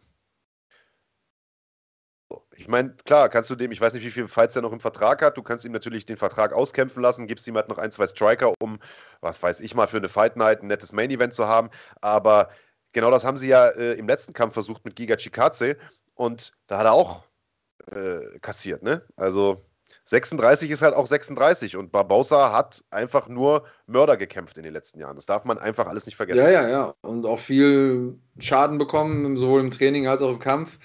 Äh, ja, und den Kampf gegen die Zeit verliert noch jeder, um das Phrasenschwein zu bedienen. Richtiger Philosoph heute. Übrigens, ich weiß gar nicht, wer es gerade geschrieben hatte, äh, aber irgendjemand im Chat hat es geschrieben. Wir haben aktuell 200 Live-Zuschauer, aber nur 56 Likes. Also Jungs, drückt mal auf den Daumen. Äh, Jungs und Mädels natürlich. Äh, drückt mal auf den Daumen. Äh, das hilft uns ungemein. Äh, ihr macht euch keine Vorstellung, äh, wie viel das dem Algorithmus hilft, um sozusagen unser Video noch mehr Leuten zu zeigen und den Gospel zu spreaden, um mal die Anglizismen hier zu bedienen. Spread the word. MFs. Ja. Äh, genau so ist es. Ähm, schön, dass ihr euch so rege im Chat beteiligt. Auch das hilft natürlich. Und ähm, tja, belassen wir es dabei jetzt, was die UFC angeht. Letzte Nacht war, war ein cooler Event. Ja, Hat Spaß sagen. gemacht. Ich muss gestehen, ich habe äh, hab vom Vorprogramm nur bedingt Sachen mitbekommen. Also ich habe die, äh, die ersten paar Kämpfe ich gesehen. Ähm, ja aber so das in der Mitte äh, nicht, nicht so richtig, weil wir da äh, ja Vorbereitungen und, und Vorgespräche und so ein Kram hatten äh, in, in München. Ähm, aber da war jetzt auch nichts, wo ich sage, da müssen wir jetzt nochmal groß drüber sprechen. Äh, ich weiß, dass äh, sich über diese äh, Punktentscheidung zwischen äh, Tagir Ulanbekov und Tim Elliott aufgeregt wurde. Muss gestehen, ich habe den Kampf nur auf dem halben Auge gesehen, aber ich fand es okay. Mhm. Aber wie gesagt, mein Urteil würde ich da jetzt nicht für bare Münze nehmen. Wie hast du es gesehen? Äh, gar nicht. Habe mir den Kampf nicht angeguckt, tatsächlich. Ah, okay. Ähm, ich habe so äh, den, die, die äh, Undercard habe ich so punktuell gesehen. Ich habe mir Uma angeguckt, Nurmagomedov. Äh, weil war typ, natürlich stabil, ne? der Typ ist halt einfach ein Killer. 14-0 jetzt, äh, zwei vorzeitige Siege in seinen ersten beiden UFC-Kämpfen. Ich würde sagen, den sollte man auf dem Zettel haben. Äh, wir haben jetzt in der Vergangenheit gesehen, nicht äh, wen ich vielleicht mal automatisch. noch raus. Ja, ja. ja. Nee, Wie sag, sagst du? Äh, ich sag, wen man noch auf dem Zettel äh, haben sollte oder wen man vielleicht nochmal hervorheben sollte letzte Nacht, ist Jalen Turner. Typ, Mhm. den ich von Anfang an geil fand, ehemaliger Profi-Skateboarder, äh, mittlerweile im MMA unterwegs, hat den nächsten stabilen Sieg eingefahren, den nächsten spektakulären Sieg gegen Jamie Mullarkey. Hast du den Kampf gesehen? Nee. Also das, die, hol, hol das mal nach. Geht nur eineinhalb Runden oder eine Runde und 40 Sekunden. Äh, also, dass sie keinen Bonus für irgendwas bekommen haben, für die verrückteste Ballerei der Welt oder so, weiß ich nicht. Die erste Runde war crazy, Mann. Also der Kampf lief irgendwie 40 Sekunden, da sah Malaki schon aus, als ob er in die Kreissäge gelaufen ist. Und äh, beide hatten gute Treffer. Und in der zweiten Runde äh, hat Turner dann aber gefühlt nochmal irgendwie einen Gang hochgeschalten und hat den Malaki da äh, mordsmäßig K.O. geballert. Äh, richtig geiles Ding. Und Jalen Turner, ich glaube, das ist einer, über den werden wir in den nächsten Jahren nochmal richtig sprechen im Leichtgewicht, Mann. Richtige Maschine. Alles klar, packe ich mir auf den Zettel. Dann haben wir, äh, haben wir die UFC abgehakt. War echt schick. War ein geiles Event, auch einer, auf den man sich mal wieder freuen konnte. Ähm, Wir hatten auch noch freitags hier auf dem Kanal was Cooles, oder? Genau, also wir haben das ganze Wochenende coolen Scheiß gehabt. Also gestern konntet ihr euch noch zu einer äh, etwas angenehmeren Sendezeit als die UFC, nämlich äh, zur sozusagen äh, mitteleuropäischen Primetime bei uns Cage angucken. Cage ist ja eine äh, renommierte Veranstaltungsreihe äh, aus, äh, aus Schweden und das war eine sehr, sehr geile Veranstaltung. Mit auch dem ein oder anderen alten Bekannten. Könnt ihr gerne noch mal reinschauen. Das Ganze ist bei uns auf dem Kanal noch zu sehen. Sehr, sehr schöne Produktion auch und extrem gute Kämpfe. Hm. Ähm, und für alle Damen hier im Chat auch hübsche Männer, habe ich mir sagen lassen von unserer Susanne. Also ist auch was fürs, fürs Auge mit dabei für die Damen. Äh, sehr, sehr schön. Und am Freitag, und darauf hast du ja gerade angespielt, hatten wir natürlich den dritten Kampftag der PFL Challenger Series mit deutscher Beteiligung. Ähm, so ist es. Äh, Julia Dorni hat ihr Glück versucht, wollte ihr Ticket lösen für äh, die PFL Saison 2022.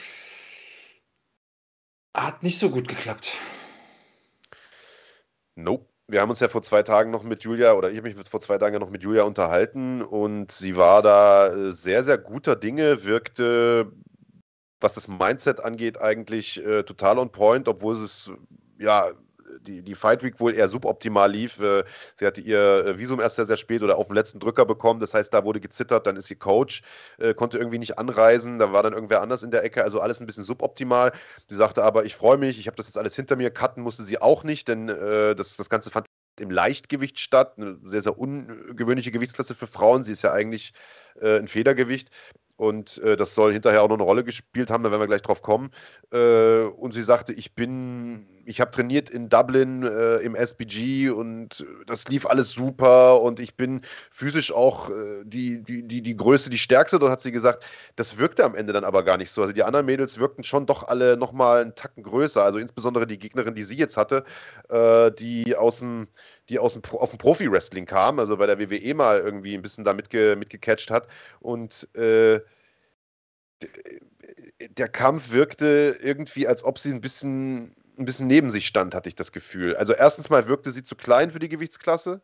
Definitiv zu klein. Äh, ich glaube, auch kräftemäßig hat das nicht gereicht. Sie hat ein paar Mal versucht, die Gegnerin zu werfen, äh, was nicht geklappt hat.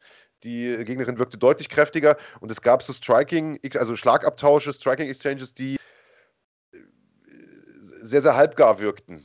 Hm. Wie hast du es erlebt?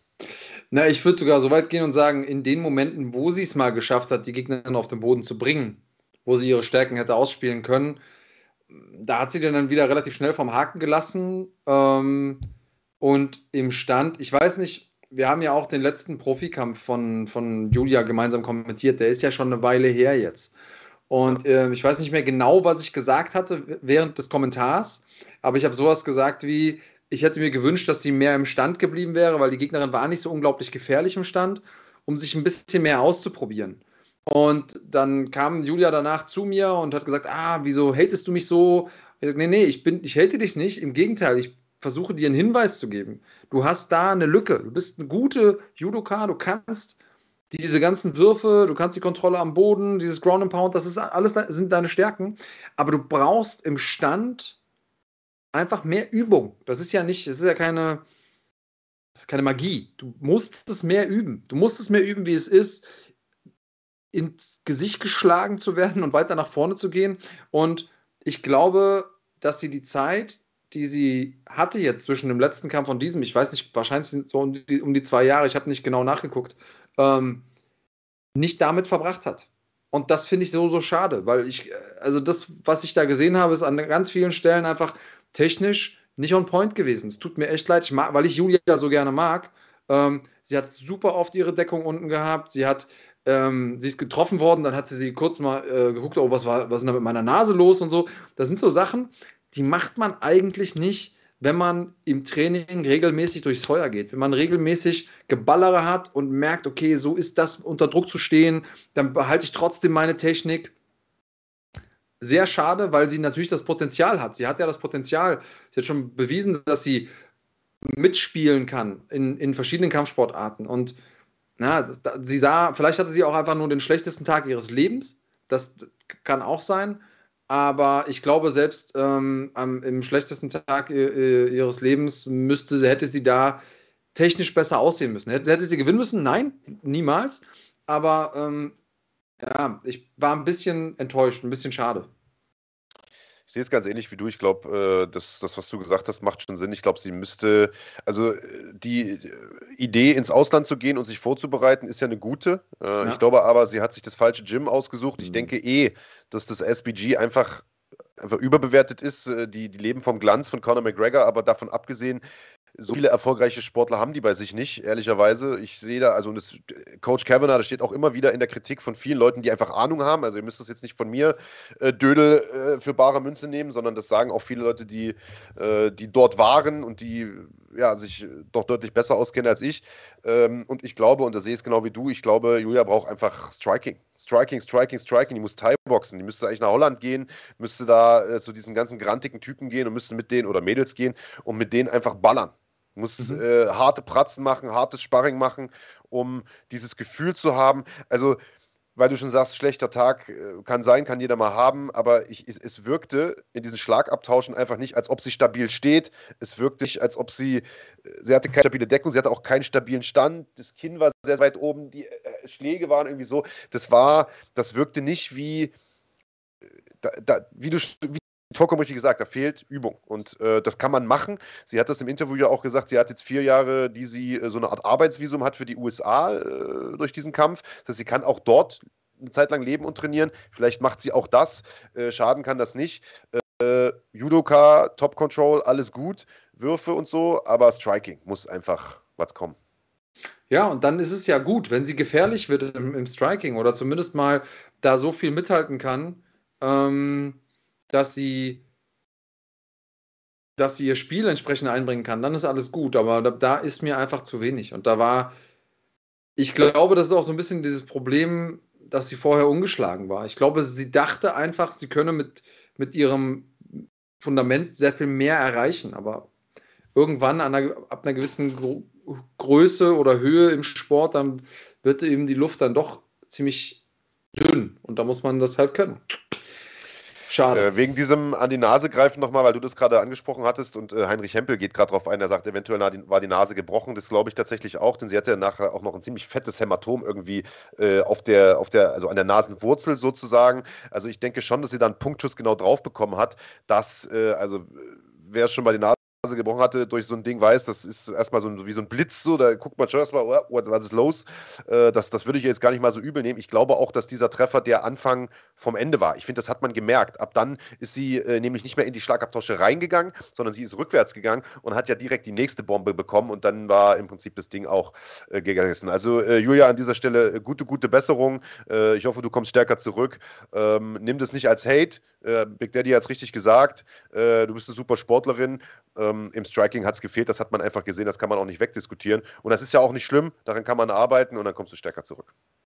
Genau, ja, ich und ich, ich hoffe, dass es auch genauso genommen wird. Also ich, ich mag Julia, ne, ist eine gute Athletin, ist eine aus, ähm, aus Deutschland, die versucht, die, die deutsche Fahne international hochzuhalten. Alles super, ähm, macht, sie, macht sie auch gut, aber ich glaube, da muss sie einfach nochmal zwei Schritte zurück, Grundschule, Grundschule, Grundschule, schleifen, schleifen, schleifen.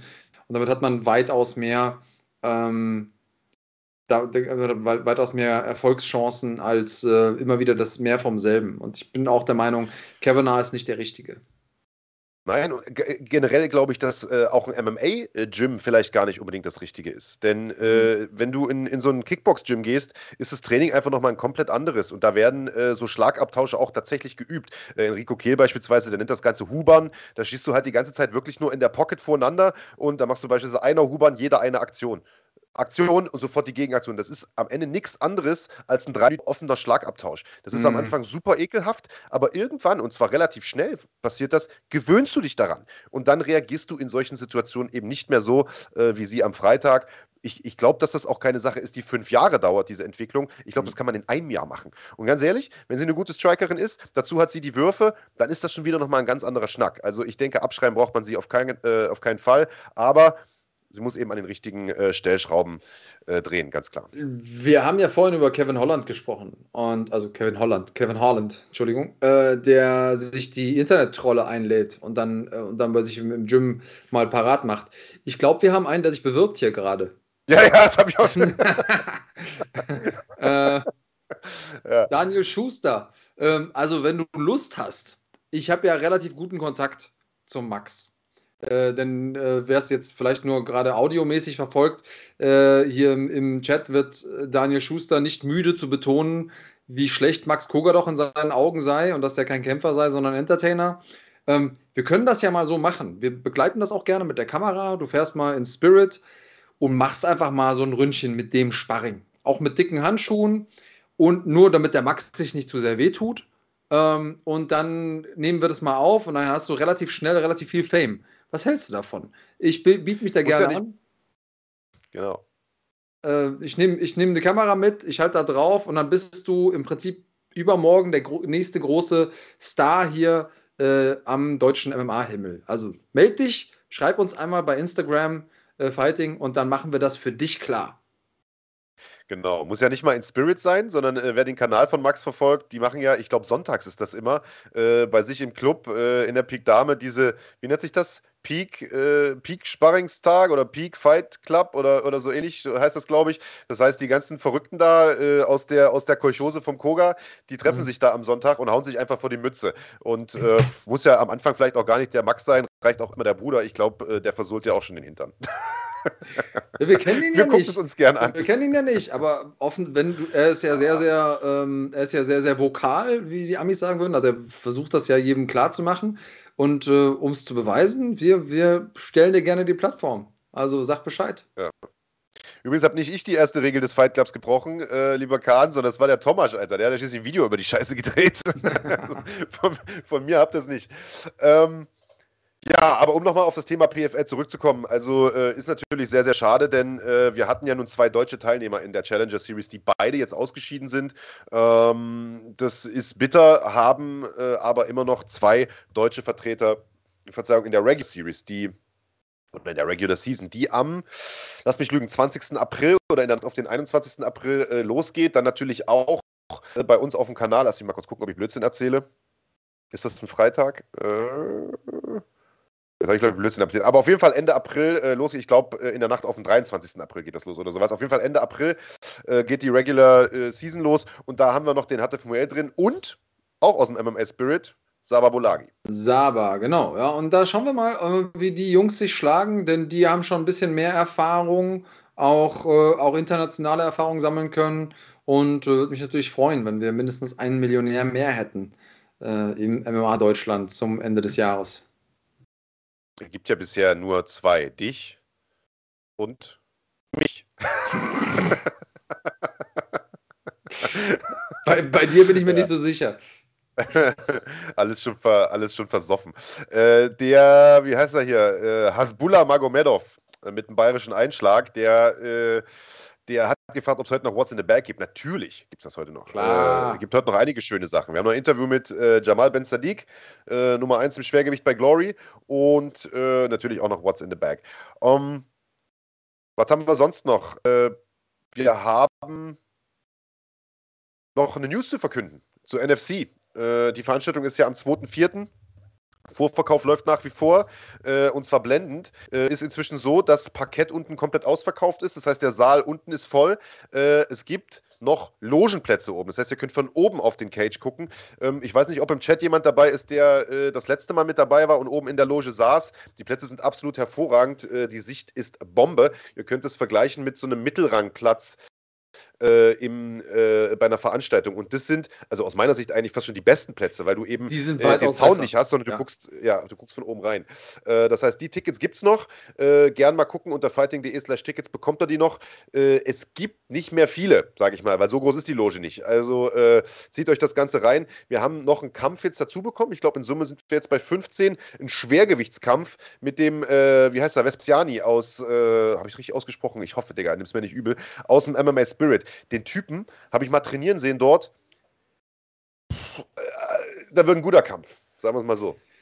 Ich glaube auch tatsächlich. Äh, und äh, es gibt ein paar gute Kämpfe, die ihr verpassen würdet, wenn ihr es nicht euch nicht anguckt. Am besten live. Glaubt's uns, glaubt's den anderen Leuten, die schon live mit dabei waren. Ähm, und am Ende des Tages habt ihr immer noch die Möglichkeit, das Ganze natürlich auch live vor der Mattscheibe zu verfolgen. Deswegen bitte, bitte, bitte holt euch die Tickets und wenn nicht, streicht euch so so, so im rot, roten Kalender an, denn das sollt ihr nicht verpassen. Das wird nochmal richtig nice.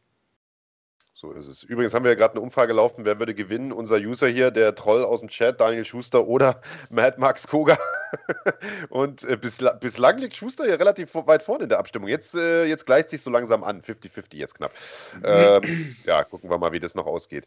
Äh, Yo, Heinrich Hempel fragt, was ist, äh, ich würde sagen, wir beantworten jetzt mal noch ein, zwei Fragen, dann hauen Ja. wir das Interview raus mit dem Jamal Ben Sadiq und dann machen wir What's in the Bag, oder? Alles klar, lass raushauen. Jo, dann haut mal eure Fragen raus. Ich fange mal an mit Heinrich Hempel, der sagt, was ist mit Max Holzer? Der will am 2.4. auch kämpfen und hat einen Vertrag unterschrieben. Kämpft er am 2.4.? Äh, ich weiß nicht, ob er am 2.4. kämpft oder bei der nächsten GMC, äh, bei der nächsten, bei der nächsten äh, NFC. Am, am 2.4. ist er dabei bei NFC. Habe ich, höre ich auf dem Ohr. Äh, das heißt, der Max Holzer wird dabei sein. Ähm, was haben wir noch an Fragen? Mark 1101 sagt, muss äh, sagen, habe das Vergnügen gehabt, mit äh, Patrick Vespasiani zu trainieren. Einfach ein super sympathischer Typ, den man auf dem Schirm haben sollte. Ja, ja, sympathisch schon, äh, aber also ist halt auch eine ganz schöne Kante, ne? Also äh, gut am Boden äh, und so weiter. Also das wird, äh, das wird sicherlich, äh, das wird sicherlich spannend, dieser Schwergewichtskampf. Äh, Stefan Kemp wird die UFC nur bei The Zone übertragen. Also auf Deutsch gibt es das Ganze exklusiv tatsächlich nur bei The Zone, das Hauptprogramm. Das Vorprogramm könnt ihr euch auf dem Fight Pass der UFC angucken. Genau. Du kannst es dir auch auf dem Fight Pass angucken, glaube ich, die, die nummerierten Events, aber musst dann halt einen Pay-Per-View-Preis bezahlen und dafür kannst du dir im Prinzip ein halbes Jahr The Zone leisten. Macht also keinen Sinn. Äh, würde Dulatov bei einem Sieg gegen Abevi kämpfen, wäre sehr spannend, schreibt Shemu. Äh, müssten wir den fragen, aber den Kampf fände ich auch sehr spannend. Komischerweise ist es sehr, sehr still Strohgau. geworden um den Daniel Schuster. Der ist auf einmal weg. Hat bestimmt gerade Internetverbindungen. Ja, Probleme. der macht gerade Schattenboxen und, und macht sich warm. Er macht sich, er macht sich warm für den Fight Club. Heute ist ja wieder Fight Club in dem Peak wahrscheinlich. ja. Äh, yo, Jungle Boy, habt ihr Interesse an Cross-Promotion-Fights? Also Champs von NFC gegen Champs von GMC? Äh, pff, ich glaube, das wird erstmal nicht passieren so. Oder? Ich sehe es jetzt gerade nicht. Ich halte es nicht, für un- ich halt's nicht für ausgeschlossen, ehrlich gesagt. Warum nicht? Ich Ey, meine, never say ähm, never. Genau, never say never. Es muss natürlich immer für alle Beteiligten Sinn machen. Und da sehe ich jetzt gerade das große Problem. Aber hey, wenn die Fans das wollen, ich habe keine Ahnung. Hm, Ja. Ähm, gegen wen kämpft Michael Smolik als nächstes? Das weiß ich nicht, Timur Bayraktar, kann ich dir nicht sagen. Ist ja auch, glaube ich, noch nicht announced, Äh, oder? Glaub nicht, ne. Hat Max Koga einen Vertrag bei der NFC oder ist er noch bei KSW unter Vertrag? Fragt Mad Max. Also zur KSW-Vertragssituation kann ich gar nichts sagen, aber äh, der ist auf jeden Fall daran interessiert, nochmal bei NFC äh, anzutreten. Ja. Das, das kann ich sagen. Jetzt nicht am 2.4., aber da könnte noch was, sagt der Kölner. Könnte was. Mhm. So, was haltet äh, ihr von diesen Thriller-Events, wo jetzt äh, JDS gegen Pulev kämpfen soll? Ja, Marc, du hast ja da eine ganz, ganz besondere Meinung zu. Ja, gut, ich meine, wenn es jetzt JDS ist, äh, ja, aber eigentlich mag finde ich das nicht so gut, muss mhm. ich sagen. Ich finde ich find dieses, äh, guck, machen wir jetzt das Fass mal auf, wenn, wenn wir jetzt einmal da sind. Ich finde dieses ganze Thema, und das haben wir ja neulich auch schon mal diskutiert, dieses ganze Thema MMA-Kämpfer gegen Boxer einfach super scheiße. Äh, jetzt hat sich ja Kamaru Usman geäußert, der würde im Herbst gern gegen Canelo boxen. Ähm, und aber lustigerweise sagt er auch, ähm, dass er ähm, über wen, um wen ging es da? Ich glaube, es ging um, ging um Ramsat, wo er gesagt hat, der muss noch ein paar gute Leute schlagen. Ich glaube, den ja, hat er gemeint. irgendwie so, denke, ja, Digga, mhm. Bevor er einen Titelkampf bekommt, wo ich mir denke, Digga, Ramsat soll noch ein paar gute Leute schlagen, aber du willst Canelo boxen, ohne einen einzigen Boxkampf gemacht zu haben. Ich finde diese, äh, dieses Gequatsche einfach sinnlos und äh, ich weiß nicht, Kubrat Pulevmann, auch wenn der im Herbst seiner Karriere ist, der Typ ist halt trotzdem jahrelang äh, World Caliber Boxer gewesen sozusagen und der wird natürlich, äh, der wird auch den, den JDS umbringen, so. Mhm. bin ich mir relativ sicher. Finde ich, bin ich kein großer Fan von. Ich finde auch diese ganzen Thriller-Geschichten nicht so cool, aber hey, solange die das verkaufen, sollen sie machen. Ich freue mich für JDS, dass er nochmal einen Zahltag bekommt, aber rein sportlich finde ich es ja. auch ziemlich wack. Ähm, Chemu äh, kommt mal in der Mittelgewichtsseries. Also ich bin ja ein Freund von schweren Gewichtsklassen und wir sprechen auch immer, wir haben ja sowas wie Workshops und so mit, mit den Leuten von NFC, wo auch ähm, der Max mit drin sitzt. Und ähm, das Problem ist, es gibt einfach nicht so eine große Dichte an Mittelgewichten. Also wo nimmt man die denn her? Wo nimmt man denn, weil du brauchst ja schon ein paar Athleten, um so eine Series aufzubauen. Dann brauchst du Reservekämpfer und so weiter und so fort da kommt schon relativ schnell kommt da ein großes Feld zusammen von Menschen, die du brauchst. Und äh, nenn mir doch mal zehn Mittelgewichte in Deutschland, die irgendwie spannend sind. Da wird es wahrscheinlich schon bei fünf schwierig. Insofern ist es ein Problem. Mad Max fragt, hast du schon mit Peter geredet? Wegen gestern? Nee, habe ich nicht. Ich habe nur seine Instagram-Story gesehen oder seinen Instagram-Post.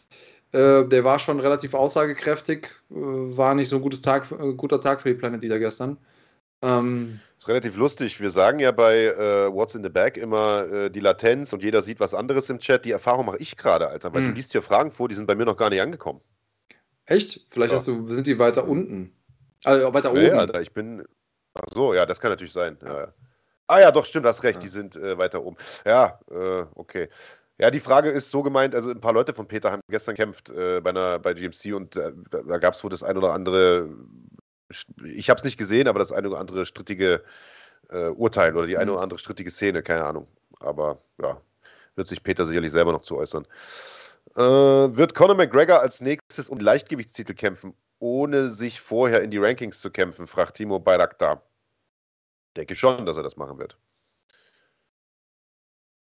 Äh, ja, ansonsten finde ich jetzt keine weiteren Fragen mehr. Ich würde sagen, lass uns das äh, Interview raushauen. Oder? Und danach gibt's What's in the Bag. Oder was meinst äh, du? Ja, lass uns genauso machen. Na denn, auf geht's. I think the most important thing is to entertain the audience. You know, when I step into the ring, I don't come to fight on points. You know, when I come fight on points, I stay at home. I come to fight. You know, and even when he's technical or it doesn't matter. You know, I come to fight and I want to come to to knock out people in the ring because that's what I can and that's what I do. And that's what I love to do inside of the ring. Hallo liebe Kampfsportfreunde und herzlich willkommen hier auf der Pressekonferenz zu Glory 80. Bei mir steht ja nun die Nummer 2 der Welt im Schwergewicht, Jamal Ben Sadiq, der am 19. März auf Levi treffen wird. Jamal, first of all, thank you for taking the time. Before we talk about your last, uh, about your next fight, let's quickly talk about the last fight. I mean, what a war uh, against Ricky Verhoeven. One of the best fights I've, I've ever seen. You almost had him. what, what kind of feeling did you have after this fight? I mean, were you happy about the great fight, or were you were you down because of the because of the loss? What went through your mind after? Well, I need to tell you, I was disappointed. Yes, I was disappointed about the result, but I was happy about that night. You know, the audience were, were the biggest winners that night, and uh, that that has given me a special um, feeling. and also the fight itself and, and the event itself and the night itself. It was, I think, one of the most beautiful things in my life. You know, when you fight in the Gelderdome and about 20,000 people there, you know, that's something uh, I think it will never happen again or, or once in a while. I had, I had good feelings about the fight. I did some mistakes, but we keep on learning, we keep on improving, and that's what we see uh, the 19th of March. You almost had him on the edge of a knockout. And I mean, you and Rico obviously had a lot of history. You fought him two times before that. But still, were you surprised by how much he was able to take, actually? Because a lot of people were surprised. Well, I, I don't was surprised because, you know, he's, he's champion for, for a while. He's champion for a couple of years, and, and, and that for a reason, you know. When you, when you want to win from him, you, you need to win with a knockout or big on points. And so I, I knew this before the fight, so I don't, I don't was I thought I don't was um, Surprised? surprised about about about, about his uh, performance. Now, your next obstacle, as you as you said, is now Levi Rechtes at Glory 80, and we just saw him on stage here at the presser, and he was criticizing your conditioning uh, a bit in the last fight. But I mean, to be honest, in such a fight, can we talk about conditioning because this was an all-out war? Well, you know, when you when you had seen the condition of Rico, we both were, were out of energy, you know, and he's Exactly. the, and he's the best, uh, the, the best of the fighters with the best energy, you know, and you, you, as you have seen in the fourth round, we were, we were both outgassed uh, energy. So, and let's be honest, uh, when you see the three rounds, I fight Rico every time, I win every three rounds, you know, and upcoming fight is three rounds, so I don't make uh, don't don't make any sense what he's saying. You said at the presser the title's still in the back of your head. Do you think a win over over Rechtes is what brings you to that belt, to that to that fourth fight against Rico? Well, I think it's up to Glory to decide that. You know, and I, I, I'm always open to uh, to fight for the belt. As you have seen last uh, last time, I also taken the fight two weeks before. I was I was uh, supposed to fight Benjamin, and I'm always open for such a fight because that's what you want as a as an athlete, as a fighting athlete. That's what you train for, you know, for the, for the biggest events. And you know, now 19th of March, I am the main event in Belgium, so I'm also looking forward to that fight. This is a risky fight for you because Levi Rechtes is he's obviously a good fighter, but but he's not one of the top guys yet. What what his name value goes, right? I mean, you were fighting guys like Adik Bui, uh, like Badr Hari, you know, the, the top names. Now they gave you a young guy that they want to build up. This is a big risk. Did you have to think about taking this fight when they offered it to you? No way. I, I'm never, I, I never uh, go any fights out of my way. So I'm, I, I take every fight that Glory uh, gives for me, you know. And when he want to uh, to see where he stands, he needs to take such fights like this because he, he's calling himself the Prince of Kickboxing. You know, when you call yourself the Prince of Kickboxing, I think you are you are you are there. So I never call myself the Prince of Kickboxing or even the best or even the number one, or the number two. I come to fight, you know, and I want, I want to come to entertain the audience because that's why I train for. Well, the, the nickname Prince of Kickboxing and King of Kickboxing is not the only similarity between, between Richters and Verhoeven. They have a very similar style. Richters likes to fight from the outside. He plays it safe a lot. He goes on points a lot. He's technically very sound. And, and they say in boxing, a technical boxer, you have to fight him. You have to rough him up a little bit. Yes. Do you have the right style to do that? Yes, I have the right style to do that because when you see the last fight, also I'm, I'm come to fight, you know, and even when he's technical or it doesn't matter, you know, I come to fight and I, want to come to, to knock out people in the ring because that's what I can and that's what I do, and that's what I love to do inside of the ring. So that's what the people also uh, going to see the 19th of March. So is that last fight against, against Verhoeven, in a sense, some kind of a blueprint for a strategy against Richters? Because they have a similar style? Well, it's different. It's different because you know when you fight when I fight at, when, when I fight at Rico, it's five rounds, you know, and it's for the championship belt, and this is three rounds, so it's a big difference.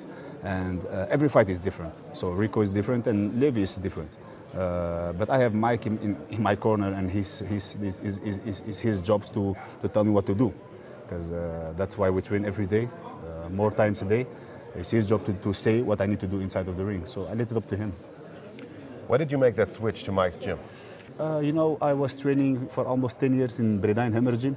I had a great, I had a great time there, but it was my fault, not my fault. It was my idea to to uh, to leave the gym because I had, I had I needed something new and I needed to need some some new energy in my life. And you know, I'm always up to. I was also al- always looking up to uh, to Mike and his fighting style, and uh, the decision was uh, I make very quick. You know, but uh, they are two, two great coaches. Yeah, without a doubt. And you know, in that little trailer we saw for Glory AT, we heard you say, "We will see another Jamal Ben Sadiq now." How it only so? makes sense, you know. It only makes sense because I uh, I have more weeks to train, and when I supposed to fight Rico last, I was only training six weeks with Mike. You know, six weeks. Let's be honest, for an athlete, it's not that much. And you know, we had now six weeks. We had the fight together. It was our, our, first fight, and now we are uh, again a couple of weeks in training. I think for almost more than ten weeks in training, and uh, that's why you're gonna see a different Jamal. Only some need technique, some need energy, some need conditioning, some need physique. So that's why I'm also looking up to, to show the audience what I can. Yeah. You know, the last time when you fought Rico, he was originally scheduled to face Overeem, so I believe, I could imagine Glory will try to do that fight next. So, I mean, you might be out of the title picture for at least the next half year, year, whatever. If you win this fight, what options do you have now? Because a lot of big names now came back to Glory. Saki, Overeem, you name it. Badr Hari is still in the mix. Are there any options that interest you besides the title? You know, let's take step by step. I, first of all, I've 19, 19 of March, you know, and like I said before, when, when, when Glory give me an opponent, I am there, you know. I'm, always in to entertain the audience. And if it's, uh, if it's any other, if it's that guy or that guy, I will, I will be in. So I'm not uh, focusing on, on, on, on that guys, you know. I have the belt in my mind, and when, when Glory thinks I deserve the shot, I will be there. It's a big fight for you. Return your hometown or your home country uh, after four years, I believe. Big fight. Give us your prediction on the outcome. we are a month to go now, and uh, I think the most important thing is to, entertain the audience. You know, when I step into the ring, I don't come to fight on points. You know, when I, when I come fight on points, I stay at home. You know, I don't like to fight on points. I never fight it on points, and I want to entertain the audience. And you can only do it with one thing, with knockout people in the side of the ring, and that's what I can. Is Richters the, the guy that Glory Marketing makes him out to be? Is, is the hype real? I, I don't think so. You know, when uh, when, when I think Glory need to focusing on, on, on real guys. You know, we have we have Mr. Plaza here, number one ranked. So I think, and like you see what he did before with with uh, with Benjamin. You know, I think that's the upcoming guy, and that's that's the guy to watch out. You know, and let's be honest. Like I said before, who were the opponents of Levy the last three? Only the last three opponents. Name them. Yeah. So it's the end of the question. So no, it's no. You brought up Lasibat now. One, uh, one colleague did that during the presser as well. Your colleagues now. If that fight would come up, would you take it? Well, I had before such a, such a situation, you Yeah. know, before in 2000, I can remember 2012, 2013, I was training already two years with Errol Zimmerman. Yeah. And uh, I, I, have, I have fighting him in, in Japan, the last, last 16. And I think that fight did, uh, did uh, it was the fight of the year. So, you know, I, we, we, we are, we, are, we are sportsmanship, you know, when, when Glory wants a fight, it's there, so it's no problem for me. All right. Thank you very much. Thank you, sir. Glory 80, 19. März. Jamal Ben Sadi gegen Levi Richters. Boys. Main Event. in Schweden. Thank you.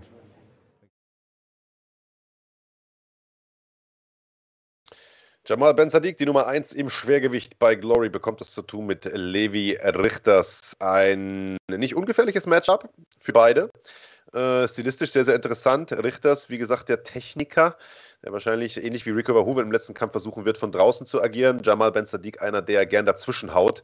Und äh, der Hans Dampf hat es gerade geschrieben, die Glory-Events sind schon immer was Besonderes. Ricos letzter Kampf macht mir immer noch Gänsehaut. Ja, er hat ihn ja fast am Rande einer Niederlage gehabt, Jamal Ben Sadiq. Sicherlich einer der spektakulärsten Kämpfe der letzten Jahre. Mal sehen, wie das Duell gegen Richters ausgeht. Und dazu haben wir ja bei dieser Veranstaltung tatsächlich auch noch äh, das Duell zwischen Badrari und äh, Arek Vrojek, also den Rückkampf. Wir erinnern uns, Vrojek hatte Hari letztes Jahr mit diesem High-Kick-K.O. Äh, gehauen, äh, nachdem er den Kampf vorher im Prinzip am Verlieren war. Äh, das Ganze gibt es dann am, äh, lass mich lügen, am 19. März, meine ich. Genau, da seht ihr das Vorprogramm bei uns. 19. März, genau, da höre ich nochmal die Bestätigung. Das Vorprogramm gibt es bei uns zu sehen äh, for free und das Hauptprogramm gibt es im Pay-Per-View bei gloryfights.com. Äh, könnt ihr euch mal reinziehen. In den nächsten Tagen kommen noch ein paar mehr Interviews online und wir, Big Daddy, würde ich sagen, machen jetzt erstmal ein bisschen Werbung und dann What's in the Bag, oder? Genauso machen wir es.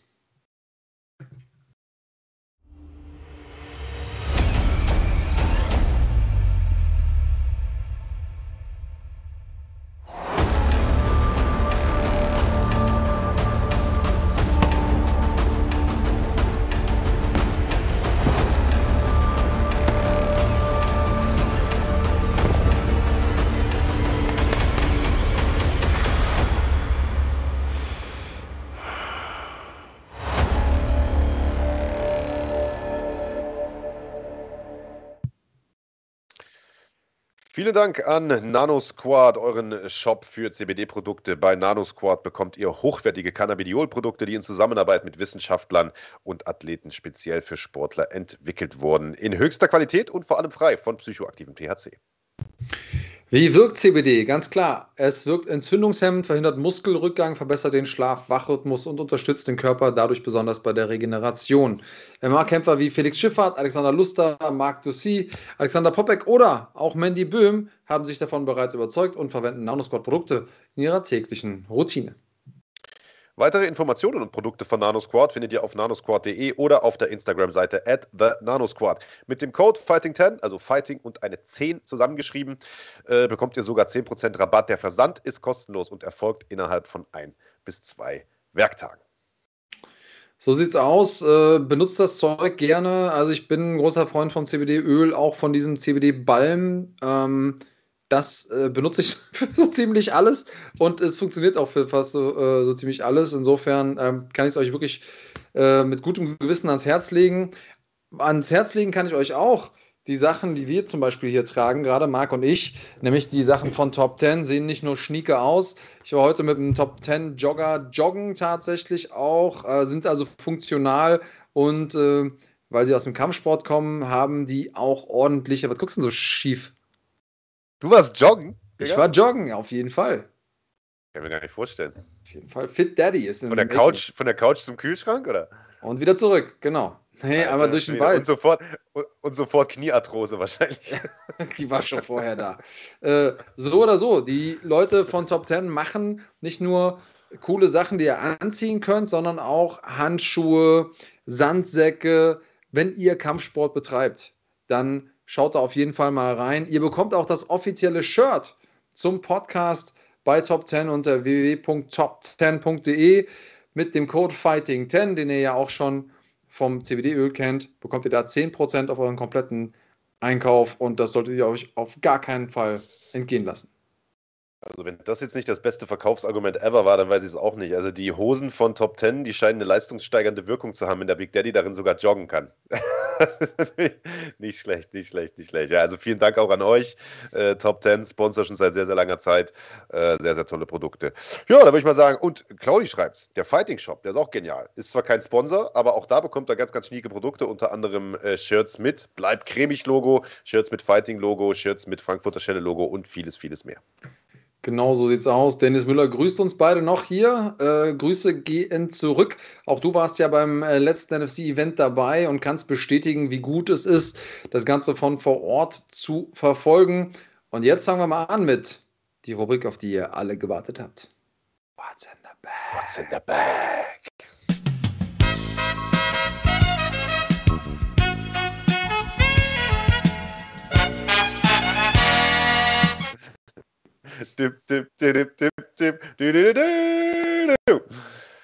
What's in the motherfucking bag?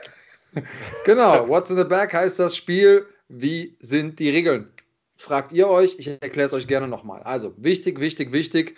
Ihr drückt jetzt einmal auf Live. Denn nur dann könnt ihr auch wirklich zeitnah antworten. Denn die erste Antwort zählt. Es muss die richtige Antwort sein auf die von mir gestellte Frage. Wichtig zudem ist, ihr müsst Mitglied sein. Supporter-Mitgliedschaft reicht vollkommen aus, um hier mitzuspielen. Natürlich freuen wir uns auch, wenn ihr eine höhere Mitgliedschaftsstufe abschließt. Ihr freut euch auch, denn dann kriegt ihr noch besseren Content. So oder so, das Mitglied, das als erstes in den Chat die richtige Antwort schreibt, gewinnt. Wichtig bei den Antworten ist, frage ich nach Zahlen, nach Jahreszahlen oder so. Dann sage ich immer, brauche ich nur den Monat und das Jahr oder reicht, äh, reicht es mir vielleicht nur äh, Datum und Monat oder so oder brauche ich alles? Bei Namen wichtig, richtig geschrieben, die Namen. Groß- und Kleinschreibung ist mir dabei egal. Sollte es irgendwie sonstige Zahlen geben, dann werde ich das vorher spezifizieren. Bei mehreren Runden kann nur einer von euch gewinnen. Also ihr könnt nicht zweimal an einem Tag abstauben. Und dann, wenn ihr gewonnen habt, dürft ihr euch eine von drei Taschen aussuchen, bekommt aber nicht die Tasche, sondern eben das, was in den Taschen ist. What's in the bag? Klar, deswegen heißt das Spiel so. Ähm, und wir haben noch eine neue Regel, deine Lieblingsregel, Marc. Magst du die vielleicht einmal erklären? Ja, also Dennis Müller ist maßgeblich dafür äh, mitverantwortlich, dass diese Regel überhaupt erfunden wurde. Es äh, darf nicht oder es dürfen nicht mehrere Antworten auf einmal, also in einem Post gepostet werden und auch nicht im Voraus. Also eine Antwort gilt erst nachdem die Frage gestellt wurde. Hat den Hintergrund, dass natürlich sehr schlau seid da draußen und einfach alle äh, möglichen Antworten, die gerade zu den Geschehnissen des Wochenendes passen, einfach mal in einen Post hauen und auf Enter drücken. Was weiß ich, Kobe Covington, Jorge Masvidal, äh, Ramsa Chimay, was weiß ich was. Äh, das geht nicht. Also ihr müsst schon antworten auf die Frage, die gestellt wird und auch immer nur eine Antwort pro Post. Mehrere Posts zählen auch nicht, nur der erste Post wird gezählt nach einer Antwort. Richtig. Und ähm, vielleicht eine Sache, die wir noch erwähnen sollten. Der Rechtsweg ist natürlich ausgeschlossen ähm, bei uns. Und äh, was die Latenz angeht, müssen wir noch dazu sagen, nur weil ihr bei euch der Erste seid im Chat, bedeutet das noch lange nicht, dass ihr auch bei uns im Chat der Erste seid. Deswegen haben wir euch den Chat hier eingeblendet. Und dann müsst ihr die entsprechende Position suchen, denn es gibt sowas wie Latenz im Internet. Die Leute, die eben schnelles Internet haben, sind gesegneter. Mad Max ist einer von denen, der wünscht euch hier allen viel Glück, das werdet ihr brauchen, denn der hat, glaube ich, die schnellste Leitung überhaupt. Ich habe manchmal das Gefühl, der sitzt hier nebenan direkt. Ähm, und äh, da müsst ihr schon schnell sein, um mit dem mitzuhalten. Haben wir was vergessen? Äh, Dennis Müller freut sich auf NFC, der wird dort sein und wahrscheinlich den Doorman machen und er sagt, er hat noch Redebedarf zwecks dem Handschuh. Ich weiß nicht, ob du dich an die Sache noch erinnerst. Ich war ja sozusagen das Zünglein an der Waage, ob er den unterschriebenen McGregor-Handschuh beim What's in the Bag Special bekommt oder, was war es, ein CBD-Öl, glaube ich, von, von Nano Squad. Und zwar am Ende das CBD-Öl, das natürlich super ist, aber McGregor-Handschuh, ja, muss man fairerweise sagen, wäre auch nicht schlecht gewesen. Äh, und äh, der Heinrich Hempel vermutet schon die erste Frage: Wie viele Kilometer bist du denn gejoggt? Die Antwort kann ich euch schon verraten. Das war im homöopathischen Bereich, also 0, wahrscheinlich. Also eine 0 ist auf jeden Fall. Ja, je weiter man es reduziert, umso fitter wird man, oder? So war ja, das, das doch, stimmt. Oder? Intervall, Intervalltraining, genau. Na los, dann hau mal rein. Ähm, okay, Frage Nummer 1 zum Aufwärmen. Wer wurde gestern offiziell in die UFC Hall of Fame aufgenommen. Ich brauche den Namen richtig geschrieben. Groß- und Kleinschreibung ist mir egal. So. Jetzt bin ich mal gespannt. Tun D habe ich als erstes. Ich auch. Na dann, Tun D. Viel, äh, erstmal herzlichen Glückwunsch. Und du kannst dir aussuchen. Ich habe eine rote Tasche für dich. Das ist die, die Fighting.de-Tasche. Du kannst auch die blaue Tasche aussuchen. Das ist die Bleib cremig-Tasche. Oder du suchst dir die schwarze Schlagworttasche aus. Hier, nee, What's on the Back-Tasche aus. So. Also, rot, blau oder schwarz. Was hättest du gerne? Tun D. Dennis Müller sagt, lass Dennis Müller sagt, lass Mark Das ist auf jeden Fall die Kartoffel heute. Ja. So, Tunde, sag an. Ich hoffe, Dennis Müller und lass, auch, auch mich entscheiden. entscheiden. Okay, was sagst du? Rot, blau oder schwarz? Die rote, die sah, die sah so dick gefüllt aus. Okay, die rote Tasche ist, aber heute haben wir ja auch nur Gewinne, wie immer. So, in der roten Tasche befindet sich ein richtig, richtig geiles Spiel und zwar Elex 2 ist ein, der Nachfolger vom ersten Open World Rollenspiel mit dem äh, klangvollen Namen Elex. Und ähm, ja, wenn du Bock auf Fantasy hast und auf Rollenspiele, dann ist das genau dein Ding. Einmal bitte unsere Instagram-Präsenz bemühen, anschreiben, hey, hallo, ich bin's, der Tunde oder die Tunde und habe Elex gewonnen. Und schreib uns bitte deinen Klarnamen und deine Adresse, dann geht das Ding morgen auf die Reise. Tut mir einen Gefallen und wartet nicht bis Mittwoch, sonst muss ich mal achtmal zur Post in der Woche. Das ist für mich so anstrengend. Deswegen gerne heute Abend alle noch. Dann kann ich das morgen früh fertig machen und zur Post. Ähm, und äh, das war doch schick, oder? Gern geschehen. Äh, Tunde sagt, geil, danke, kenne ich nicht, wird mir aber ganz sicher gefallen. Vielen Dank. Ja, und danke, Marc. Viel Spaß Siehst damit. du, Siehst du Marc. Du alte Glücksfee. Heute ich einen leichten Job, heute sind keine Nieten dabei, hast du ja gesagt. Ne? Also von daher kann ah, ich heute keinem. Immer, ja, wie? Tunde sagt, diesmal sind, es die, diesmal sind es die McGregor-Handschuhe, sagt Tunde. Das wäre natürlich der Hammer gewesen, wenn du jetzt so ein Ding da rausgeholt hättest. Ich glaube, der wäre Dennis, wär Dennis Müller hätte im Strahl gekotzt. Dennis, ey, tut mir leid, Digga. Ich gebe dir ein Bier aus am, am 2.4. Das, das muss schon eher ein Fass sein. Ja. Okay, zweite oh, nächste Frage, Frage würde ich sagen. Äh, welches deutsches Federgewicht kämpft in der aktuellen Saison der PFL. Nochmal, Name, richtig geschrieben, Groß- und Kleinschreibung ist mir egal. Julia Dorni ist falsch. So, da ist er. Da ist er. Ja, Mad Max mal wieder. Mad Max die hat müssen wir eigentlich mal, zugeschlagen. eigentlich müssen wir den mal sperren. Das ist nicht normal. Ich- wie viele ja, Mal hast du jetzt gewonnen? Sag mal ehrlich, Mad Max. Du kriegst den Preis, aber wie oft hast du jetzt schon gewonnen, Digga? Schreib das mal rein. Bestimmt schon zehnmal, oder? Weiß ich, wie er das macht. Ich meine, der weiß die Sachen ja dann auch. Also, aber vorbereitet Ja, ist, weiß. Hausaufgaben macht. Frage war jetzt nicht so schwer, ehrlicherweise. Aber er ist halt auch immer der erste Mann. Vielleicht Ja. müssen wir mal. Wollen wir vielleicht das jetzt mal ohne Scheiß? Also, er bekommt den Preis jetzt natürlich safe noch, er hat gewonnen. Äh, aber wollen wir das vielleicht als Regel mal einführen, dass wir uns. Mad Max gewinnt ja, nicht? Was natürlich auch wieder verwalten. Ja, nicht nur Mad Max, sondern wer halt gewonnen hat, darf erst mal drei Wochen nicht gewinnen oder so, weil sonst wird es Ah. blöd. Aber gut, dann müsstest du dir das ja mitschreiben und ich oder irgendwer. Oder Kahn. Wer auch immer da Bock drauf hat. Also, Mad Max, sag uns erstmal, welche Tasche du gerne hättest. Preis für heute kriegst du die blaue Bleib cremig Tasche oder die schwarze What's in the Back Tasche. Mad Max, äh, sag an. Der schaltet nur wegen What's in the Back ein, deswegen können wir das nicht machen. Übrigens, die Taschen kriegt Zwei oder von uns auf dreimal, schreibt der, Alter. Hau ab, Digga. Du hast öfter gewonnen als zwei oder dreimal, 100 Pro.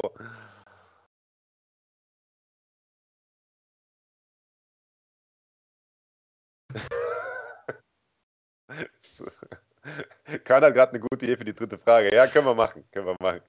Also, bleib cremig, sagt Mad Max. So, also, die bleib cremig Tasche wird es. Und du bekommst einen, äh, ja, hoffentlich guten Film.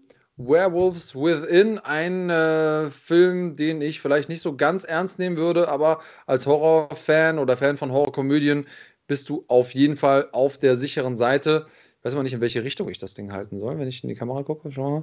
Ähm, Ja, passt schon so. ja. Man sieht das, Ja, glaube ich, gut, oder? alles klar. Also, Werewolves Within, die Blu-ray kommt bei dir an. Du kennst das Prozedere. Schreib uns auf Insta, auf unserer Präsenz und äh, dann schicke ich das Ding raus. Ich glaube, der Mad Max, der hat da in Österreich, wo er haust, mittlerweile eine Videothek aufgemacht oder sowas. Überall machen die Dinger zu. Bei Mad Max machen sie auf. auf jeden Fall. Genau. Ja, dann wollen wir es so machen, wie es der Kahn vorgeschlagen hat. Wir ändern die letzte Frage.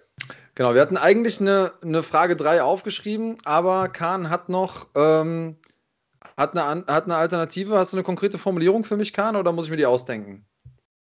Ja, lass ich sage einfach, wer- wer hat heute, welcher User hat heute Max Koga herausgefordert, oder?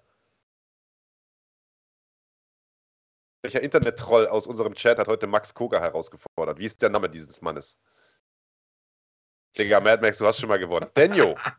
Denjo gewinnt, genau. Denjo gewinnt. selbst bei dem Scheißding gewinnt Mad Max. Was ist los mit dem Jungen? Weiß ich, ob äh, ständig immer Endgegner. sonntags auf Koks ist oder was? Vielleicht machen wir, ändern wir das Spiel. Nur die Leute, die schneller sind als Mad Max, können gewinnen. Wir müssen uns da was ausdenken. Also, dem müssen wir, der muss ein Handicap haben, Alter, wie, bei, wie beim Golfen oder so. weil Das haut, so haut das nicht hin hier. Dass ich hin. Äh, so, Dennis Müller schreibt, äh, Kahn, ich küsse deine Augen, bring dir was mit im April. Also, Denjo, äh, Gratulation. Ich weiß gar nicht, ich glaube, du hast maximal einmal gewonnen, allzu oft glaube ich noch nicht. Äh, du bekommst den Inhalt der schwarzen What's in the Backpack und zwar Grid Legends. Wenn du ein Freund von Rennspielen bist, dann kannst du Grid Legends gewinnen einmal. Gute Nachricht für dich, solltest du keine Xbox haben, sondern eine Playstation, sag Bescheid, ich habe das Spiel für beide Plattformen hier. Äh, schreibst uns bitte genauso auf Instagram, was du gerne hättest. Und ähm, dann schicken wir das zu und du schreibst, ah, ich habe zwei, dreimal hast du gewonnen, dann kennst du das Prozedere, auf Instagram schreiben und dann kommt die wertvolle Fracht zu dir. Wenn es euch gefallen hat, What's in the Bag, der ganze Kram außenrum, lasst uns bitte, bitte, bitte ein Like da. Ähm, so oder so solltet ihr definitiv unseren geilen Trailer auschecken, wie die Chinesen sagen würden, ähm, zu NFC. Ähm, den Link dazu findet ihr gleich hier bei uns im Chat und natürlich bei uns auf dem Kanal seht ihr den auch. Der Trailer ist richtig nice geworden, zeigt die Hauptakteure bei ihrer, äh, ich sag mal, normalen Tätigkeit, bei ihren normalen Berufen und ähm, ja, macht nur ein bisschen Bock auf die Kämpfe, obwohl man auch deine Stimme da drin hört, Marc. Mm, Ja, aber nur ganz kurz. Der Trailer ist wirklich super geworden. Äh, das Feedback war sogar noch besser als äh, beim, beim Trailer, den wir letztes Jahr zu, ja. äh, zu Max gegen Jano gemacht haben. Äh, richtig geiles Ding. Äh, hat auch eine Menge Arbeit gemacht, aber hat auch eine Menge Laune gemacht. Und ich glaube, die Veranstaltung dazu, die wird noch mehr Laune machen. Tickets dafür gibt es bei fighting.de slash Tickets am 2.4. NFC 8 im Maritimhotel in Düsseldorf. Der Hauptkampf Jano Ehrens gegen Matt Özildirim. Es geht um den NFC-Titel im Federgewicht. Dazu eine Menge weiterer Kracher. Islam Dulatov gegen Michael Riersch beispielsweise und vieles, vieles mehr. Holodenko gegen Montana, Alter, das wird auch so ein Banger. Äh, Max Heine gegen Pantelei Taran und vieles, vieles mehr. Und die Series geht los. Die Series geht los. Ja, Mann. Also wir haben, wir haben äh, einiges im Petto für den 2.4. Zieht euch das rein, zieht euch den Trailer rein. Ähm, das war's von uns für heute. War ein langes Wochenende. Äh, bleibt gesund. Wir hören uns nächste Woche wieder. In diesem Sinne, bleibt gesund und haut rein. Bleibt cremig.